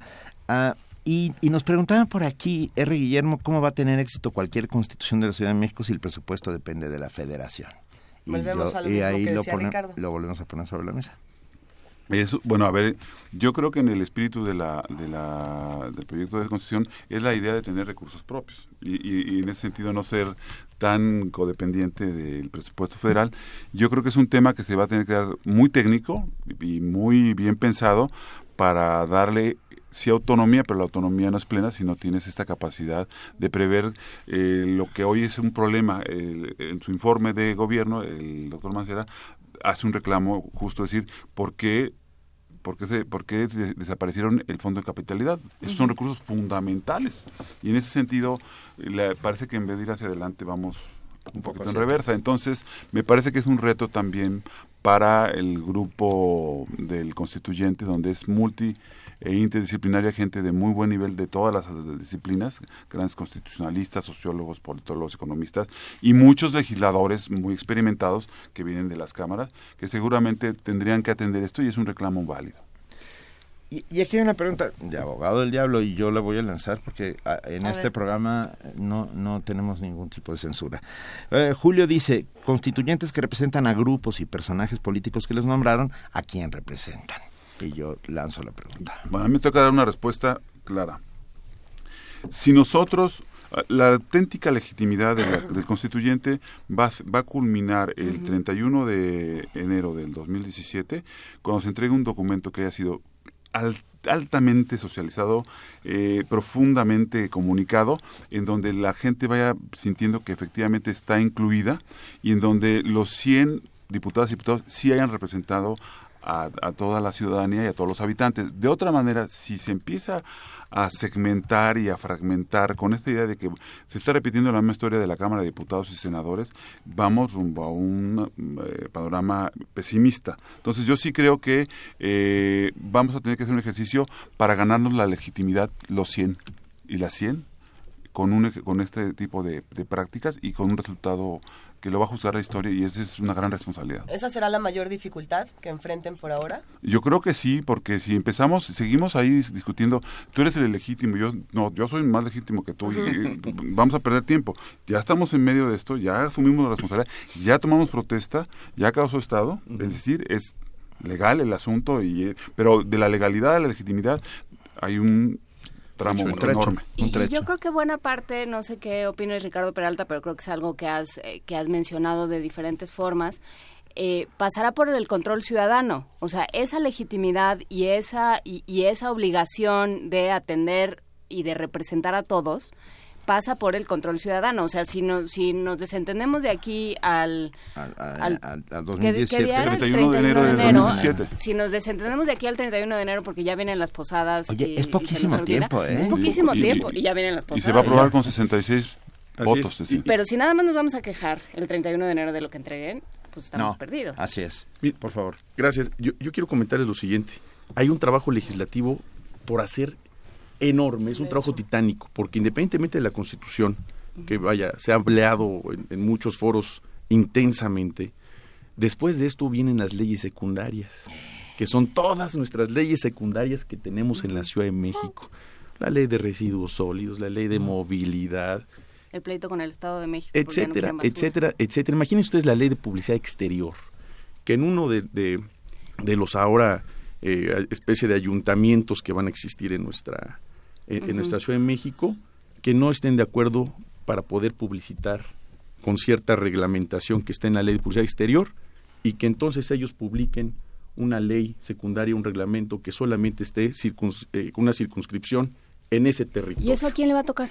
pues le toca a la a- a- a la nue- al nuevo Congreso de la Ciudad de México. Ya, ya, Ya no va va a ser la sus- ya Asamblea. no va a ser Ya la la Asamblea Asamblea. Legislativa, Lo va a sustituir un Congreso de la Ciudad de México que va a expedir estas nuevas leyes. Pero va, o sea, va a ser como la asamblea. Sí. O sea, estos no- Va a ser el notables, digamos, estos legislativo, porque además representantes. viene reglamentado qué tipo legislativo, ejecutivo y judicial. Así es. Desaparece la Asamblea Legislativa como tal, como parte de esta reforma política. Se crea el Congreso de la Ciudad de México, de nueva cuenta con diputados, ahora con la reforma electoral, con posibilidad de reelegirse incluso hasta en tres ocasiones posteriores a Y esta. no nos da miedo 2018. que estén Sí, en mucho. sus manos el, el- la, La reelección está bien, pero digo, y, y- como y- y regreso a- lo que tú decías con, con- con mucha inteligencia. Si esto no se lleva al control, al escrutinio, a la transparencia, a la rendición de cuentas por parte de los ciudadanos, se corre un enorme riesgo, como ya lo dijimos desde el principio, lo platicaba con Alejandro antes del programa, en que esto se convierta solamente en un desfile de egos y que las frustraciones de los ciudadanos sigan contenidas en un documento que tampoco va a ser Y que efectivo. no pase lo que dice Marta, eh, Marta Stinger, colega de la facultad, muy atinada, eh, distinguida politóloga, eh, que, que no sea una especie como de maratón de complacencias. Es decir, todo- aquí metan todo lo que te pidan y, y te vas de pechito. eh, Derechos A, derecho B, C, D, y codificas todo sin darle, sin, sin entender que hay acciones de gobierno Claro. que privilegian el interés general de las grandes mayorías. Pero lo que da terror es esas leyes secundarias en manos de los mismos legisladores Y con siempre. trampas, con trampas, porque puede estar legislado y puede estar contemplado en las leyes. Hay la posibilidad de ejecutarlas, de hacerlas viables, de hacerlas eficaces, eficientes. Esa es la otra gran parte importantísima de la Ciudad No, de México no, y el del pro- país. El problema empieza el año. Imagínense ustedes, lo, lo- lo vuelvo a insistir, un sistema nacional anticorrupción importantísimo para todo el país, una gran participación de las organizaciones de la sociedad, de la sociedad civil y no hay presupuesto hasta el día de hoy. Ven, a ver. Yo, Eduardo Lima Águila nos lanza una pregunta que es una broma y es una provocación y que, y que es solo para sacar una sonrisa a todos. que Para es- cerrar con una Sí, sonrisa. que es- dice entonces la Ciudad de México va a ser provincia. Pues Va- vamos a hacer un estado federado. No, no es cierto. No, no, no es no, cierto. no, no, vamos no, a hacer un estado. Es una entidad federativa que no es un estado de la federación, pero no es una alcaldía. eso vamos a hacer, Alejandro Chanona. Eso vamos a A ver, mm, y creo que tenemos que volver a creo que tenemos que volver a hablar en algún momento mientras eh, le- los invitamos de nuevo en cuanto los trabajos de esta primera asamblea legislativa asamblea constituyente de la Ciudad de México Sí. avancen. Si la idea es que se constituya, a ver, el- se, se- se crea una comisión de redacción del reglamento interno de gobierno y de ahí va a derivar que se hay, hay un órgano de dirección que no sea como la Junta de Coordinación Política de la Cámara de Diputados o del Senado y a partir de ahí va a haber una sucesión de posicionamiento de los grupos hasta ahorita y de para que y que no conculca y lo he planteado si alguien quiere subirse a la tribuna a, exp- a- a representar a todo mundo o a algún sector que no sea de partido, lo tenemos que dejar o la tenemos que dejar, pero va a haber posicionamientos y se, se va a empezar a ver por dónde va el asunto y podemos platicarlo desde luego sistemáticamente con ustedes. Por favor, los esperaremos de verdad. Muchas gracias a Ricardo Peralta, maestro en Derecho Constitucional y Administrativo por la UNAM y por supuesto al doctor Alejandro Chanona Burguete, ya mm, ampliamente conocido y amigo de este, de este espacio. Tit, profesor del Centro de Relaciones Internacionales de la Facultad de Ciencias Políticas y Sociales de la UNAM. Gracias a los dos. Muchas gracias por la invitación, encantado de estar aquí. Muchas gracias. Nos vamos. Con música. Con música de las Islas Cantaloupe. Ok, esto es, esto es ah, no, así se llama la canción. Es que es Neo Jazz. De la Isla Melón, Neo Jazz Ensemble. ¿Pero es melón o es más bien una fe?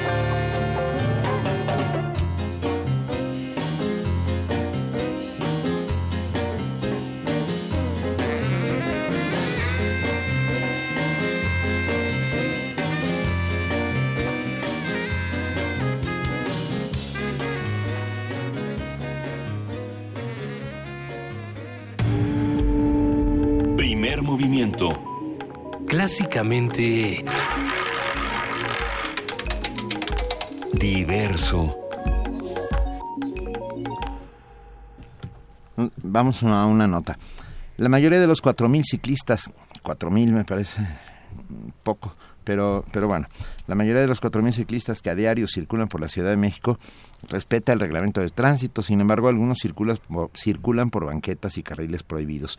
El coordinador de urbanismo de la Facultad de Arquitectura de la UNAM, Enrique Soto, cuestionó la estrategia de información que al respecto implementa el gobierno de la ciudad. Los detalles de la información con nuestra compañera Cindy Pérez Ramírez.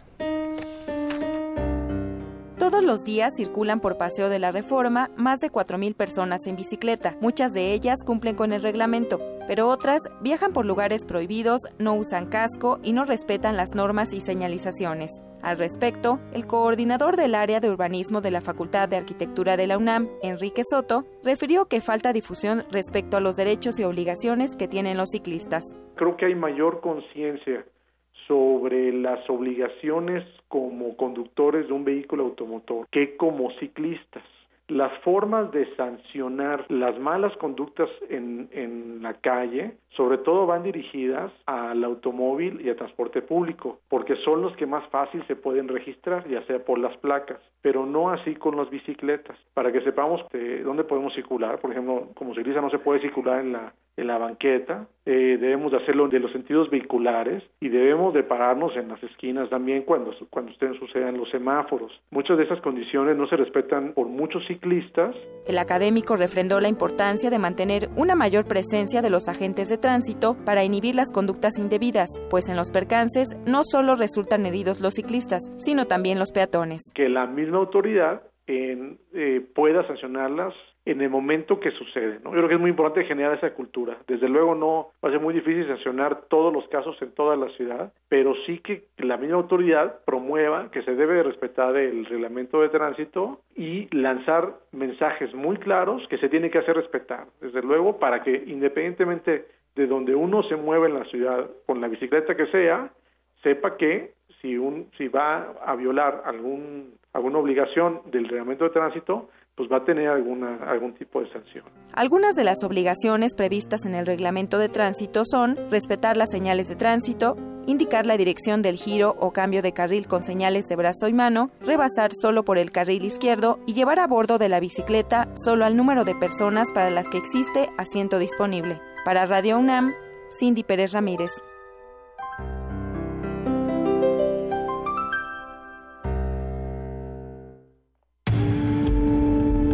Primer movimiento.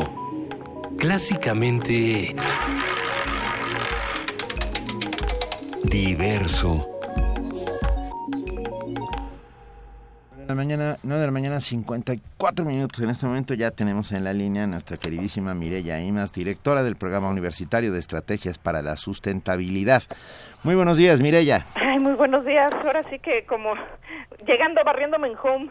Ah, ok. ¿Eh? ¿Cómo están? Qué gusto escucharte, querida Mireya. En efecto, este, este va a ser el home run del programa. Bueno, pues ojalá fuera, pero la verdad es que no es muy buena noticia. Vamos a platicar del incendio en Holbox. Sí. Este, que titulamos pues Salvemos el Paraíso.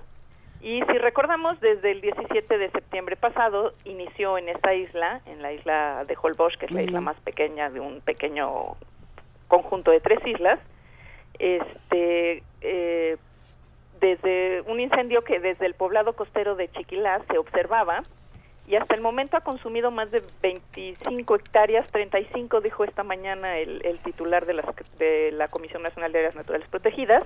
Que es muchísimo, manglar, es muchísimo es para una isla tan pequeña. Es muchísimo. Sí. Y ahí va a manglar, va a selva baja caducifolia y va a palmar. Y eh, el, el incendio está bajo control, pero sigue activo. Y eh, pues existe muchísima preocupación por las afectaciones a poblaciones de especies como la palma chit, que se encuentra enlistada en la NOM 059 Semarnat 2010 en categoría de amenazada, así como las especies de fauna local. El fuego mantiene ocupados a 50 brigadistas de Profepa, Conafor, Conampi, Pronatura, pero para que podamos apagarlo del todo, pues se va a requerir además un peritaje y una investigación a fondo, pues existen denuncias de los pobladores acerca de que pudo tratarse de un incendio provocado y bueno, esto con la intención de cambio de uso de suelo, aunque hay que recordar que con la ley forestal el cambio de uso de suelo eh, después de un incendio solo puede ocurrir después de 20 años. Sin embargo, en nuestro país estas cosas pues a veces ocurren con más premura. La zona siniestrada corresponde justo al lugar en el que se impulsaba, casualidad de la vida, el megadesarrollo turístico de La Ensenada, cuya autorización fue rechazada por Semarnat y por una parte de la comunidad de pescadores y ejidatarios. Más allá de lo que encuentren las autoridades responsables acerca del origen de este incendio, el hecho permite llamar la atención acerca de la enorme presión a la que está siendo sometido este pequeño pero muy importante paraíso del Caribe mexicano. En los últimos años se han presentado y rechazado otros desarrollos, como el proyecto turístico habitacional Holbox Residence, el desarrollo inmobiliario Holbox Reality, los departamentos Holbox y el hotel Holbox Blue, de acuerdo con un reportaje del Economista del 17 de abril de este año. O sea que la presión inmobiliaria sobre la isla es brutal. Pero, ¿por qué? ¿Qué hay en Holbox? ¿Por qué nos debería importar a las y los mexicanos? ¿Y por qué se han frenado todos estos proyectos? ¿Y por qué debemos seguir insistiendo en que no ocurran? Bueno, pues esta isla es parte del área de protección de flora y fauna de Yumbalam, decretada en 1994, que incluye una laguna costera y, como mencionábamos antes, un mosaico de vegetación de selva baja caducifolia, palmares, sabana y manglar, con especies como el árbol del chicle, cedro, palo de campeche, ramón, tule, palmachit, mangle rojo, blanco, negro y botoncillo, que son todos los tipos de mangle que existen, al menos en nuestro país. Es hogar de una importantísima diversidad de especies de fauna, entre las que se encuentran mamíferos de- en peligro de extinción como el jaguar, el tapir, el manatí, el mono araña, además de otros en poco menor riesgo como el propio puma.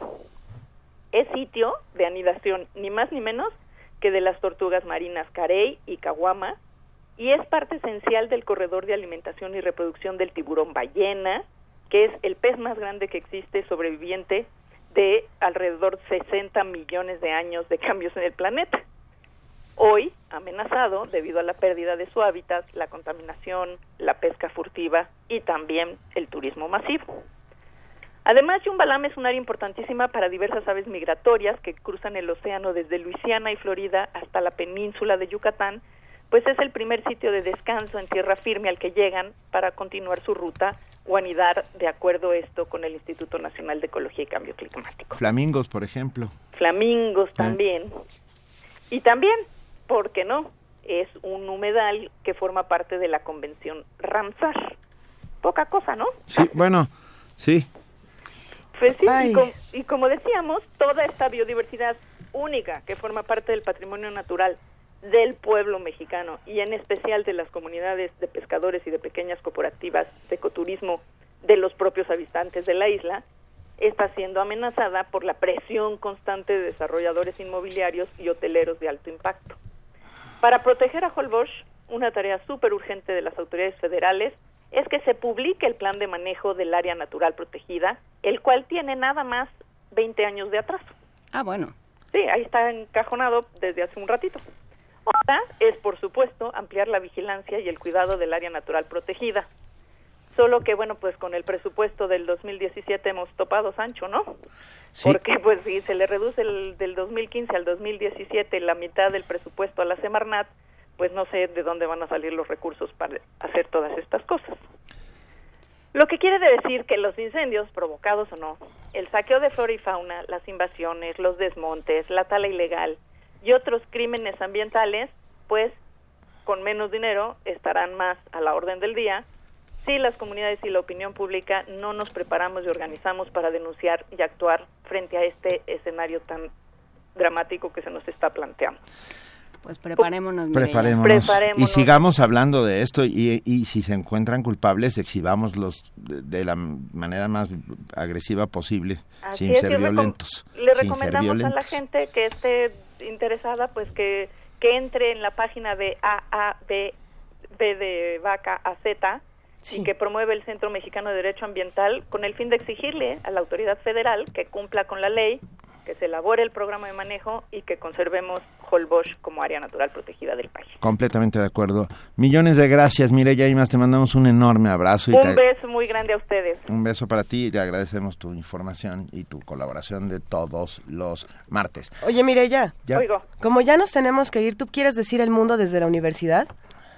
Benito va a decir, esto fue el primer movimiento y tú dices el mundo desde la universidad. Va. Pero espera, porque primero hay que agradecer a todos los que hacen posible el primer movimiento. Mil gracias, Juana Inés de ESA. Muchas gracias a ustedes. Gracias, querida Luisa Iglesias. Gracias, querido Benito Taibo. Eh, y gracias a ustedes que están ahí del otro lado haciendo comunidad con nosotros. Esto fue Primer Movimiento. El mundo desde la universidad. ¡Eso! Hasta luego. Besos.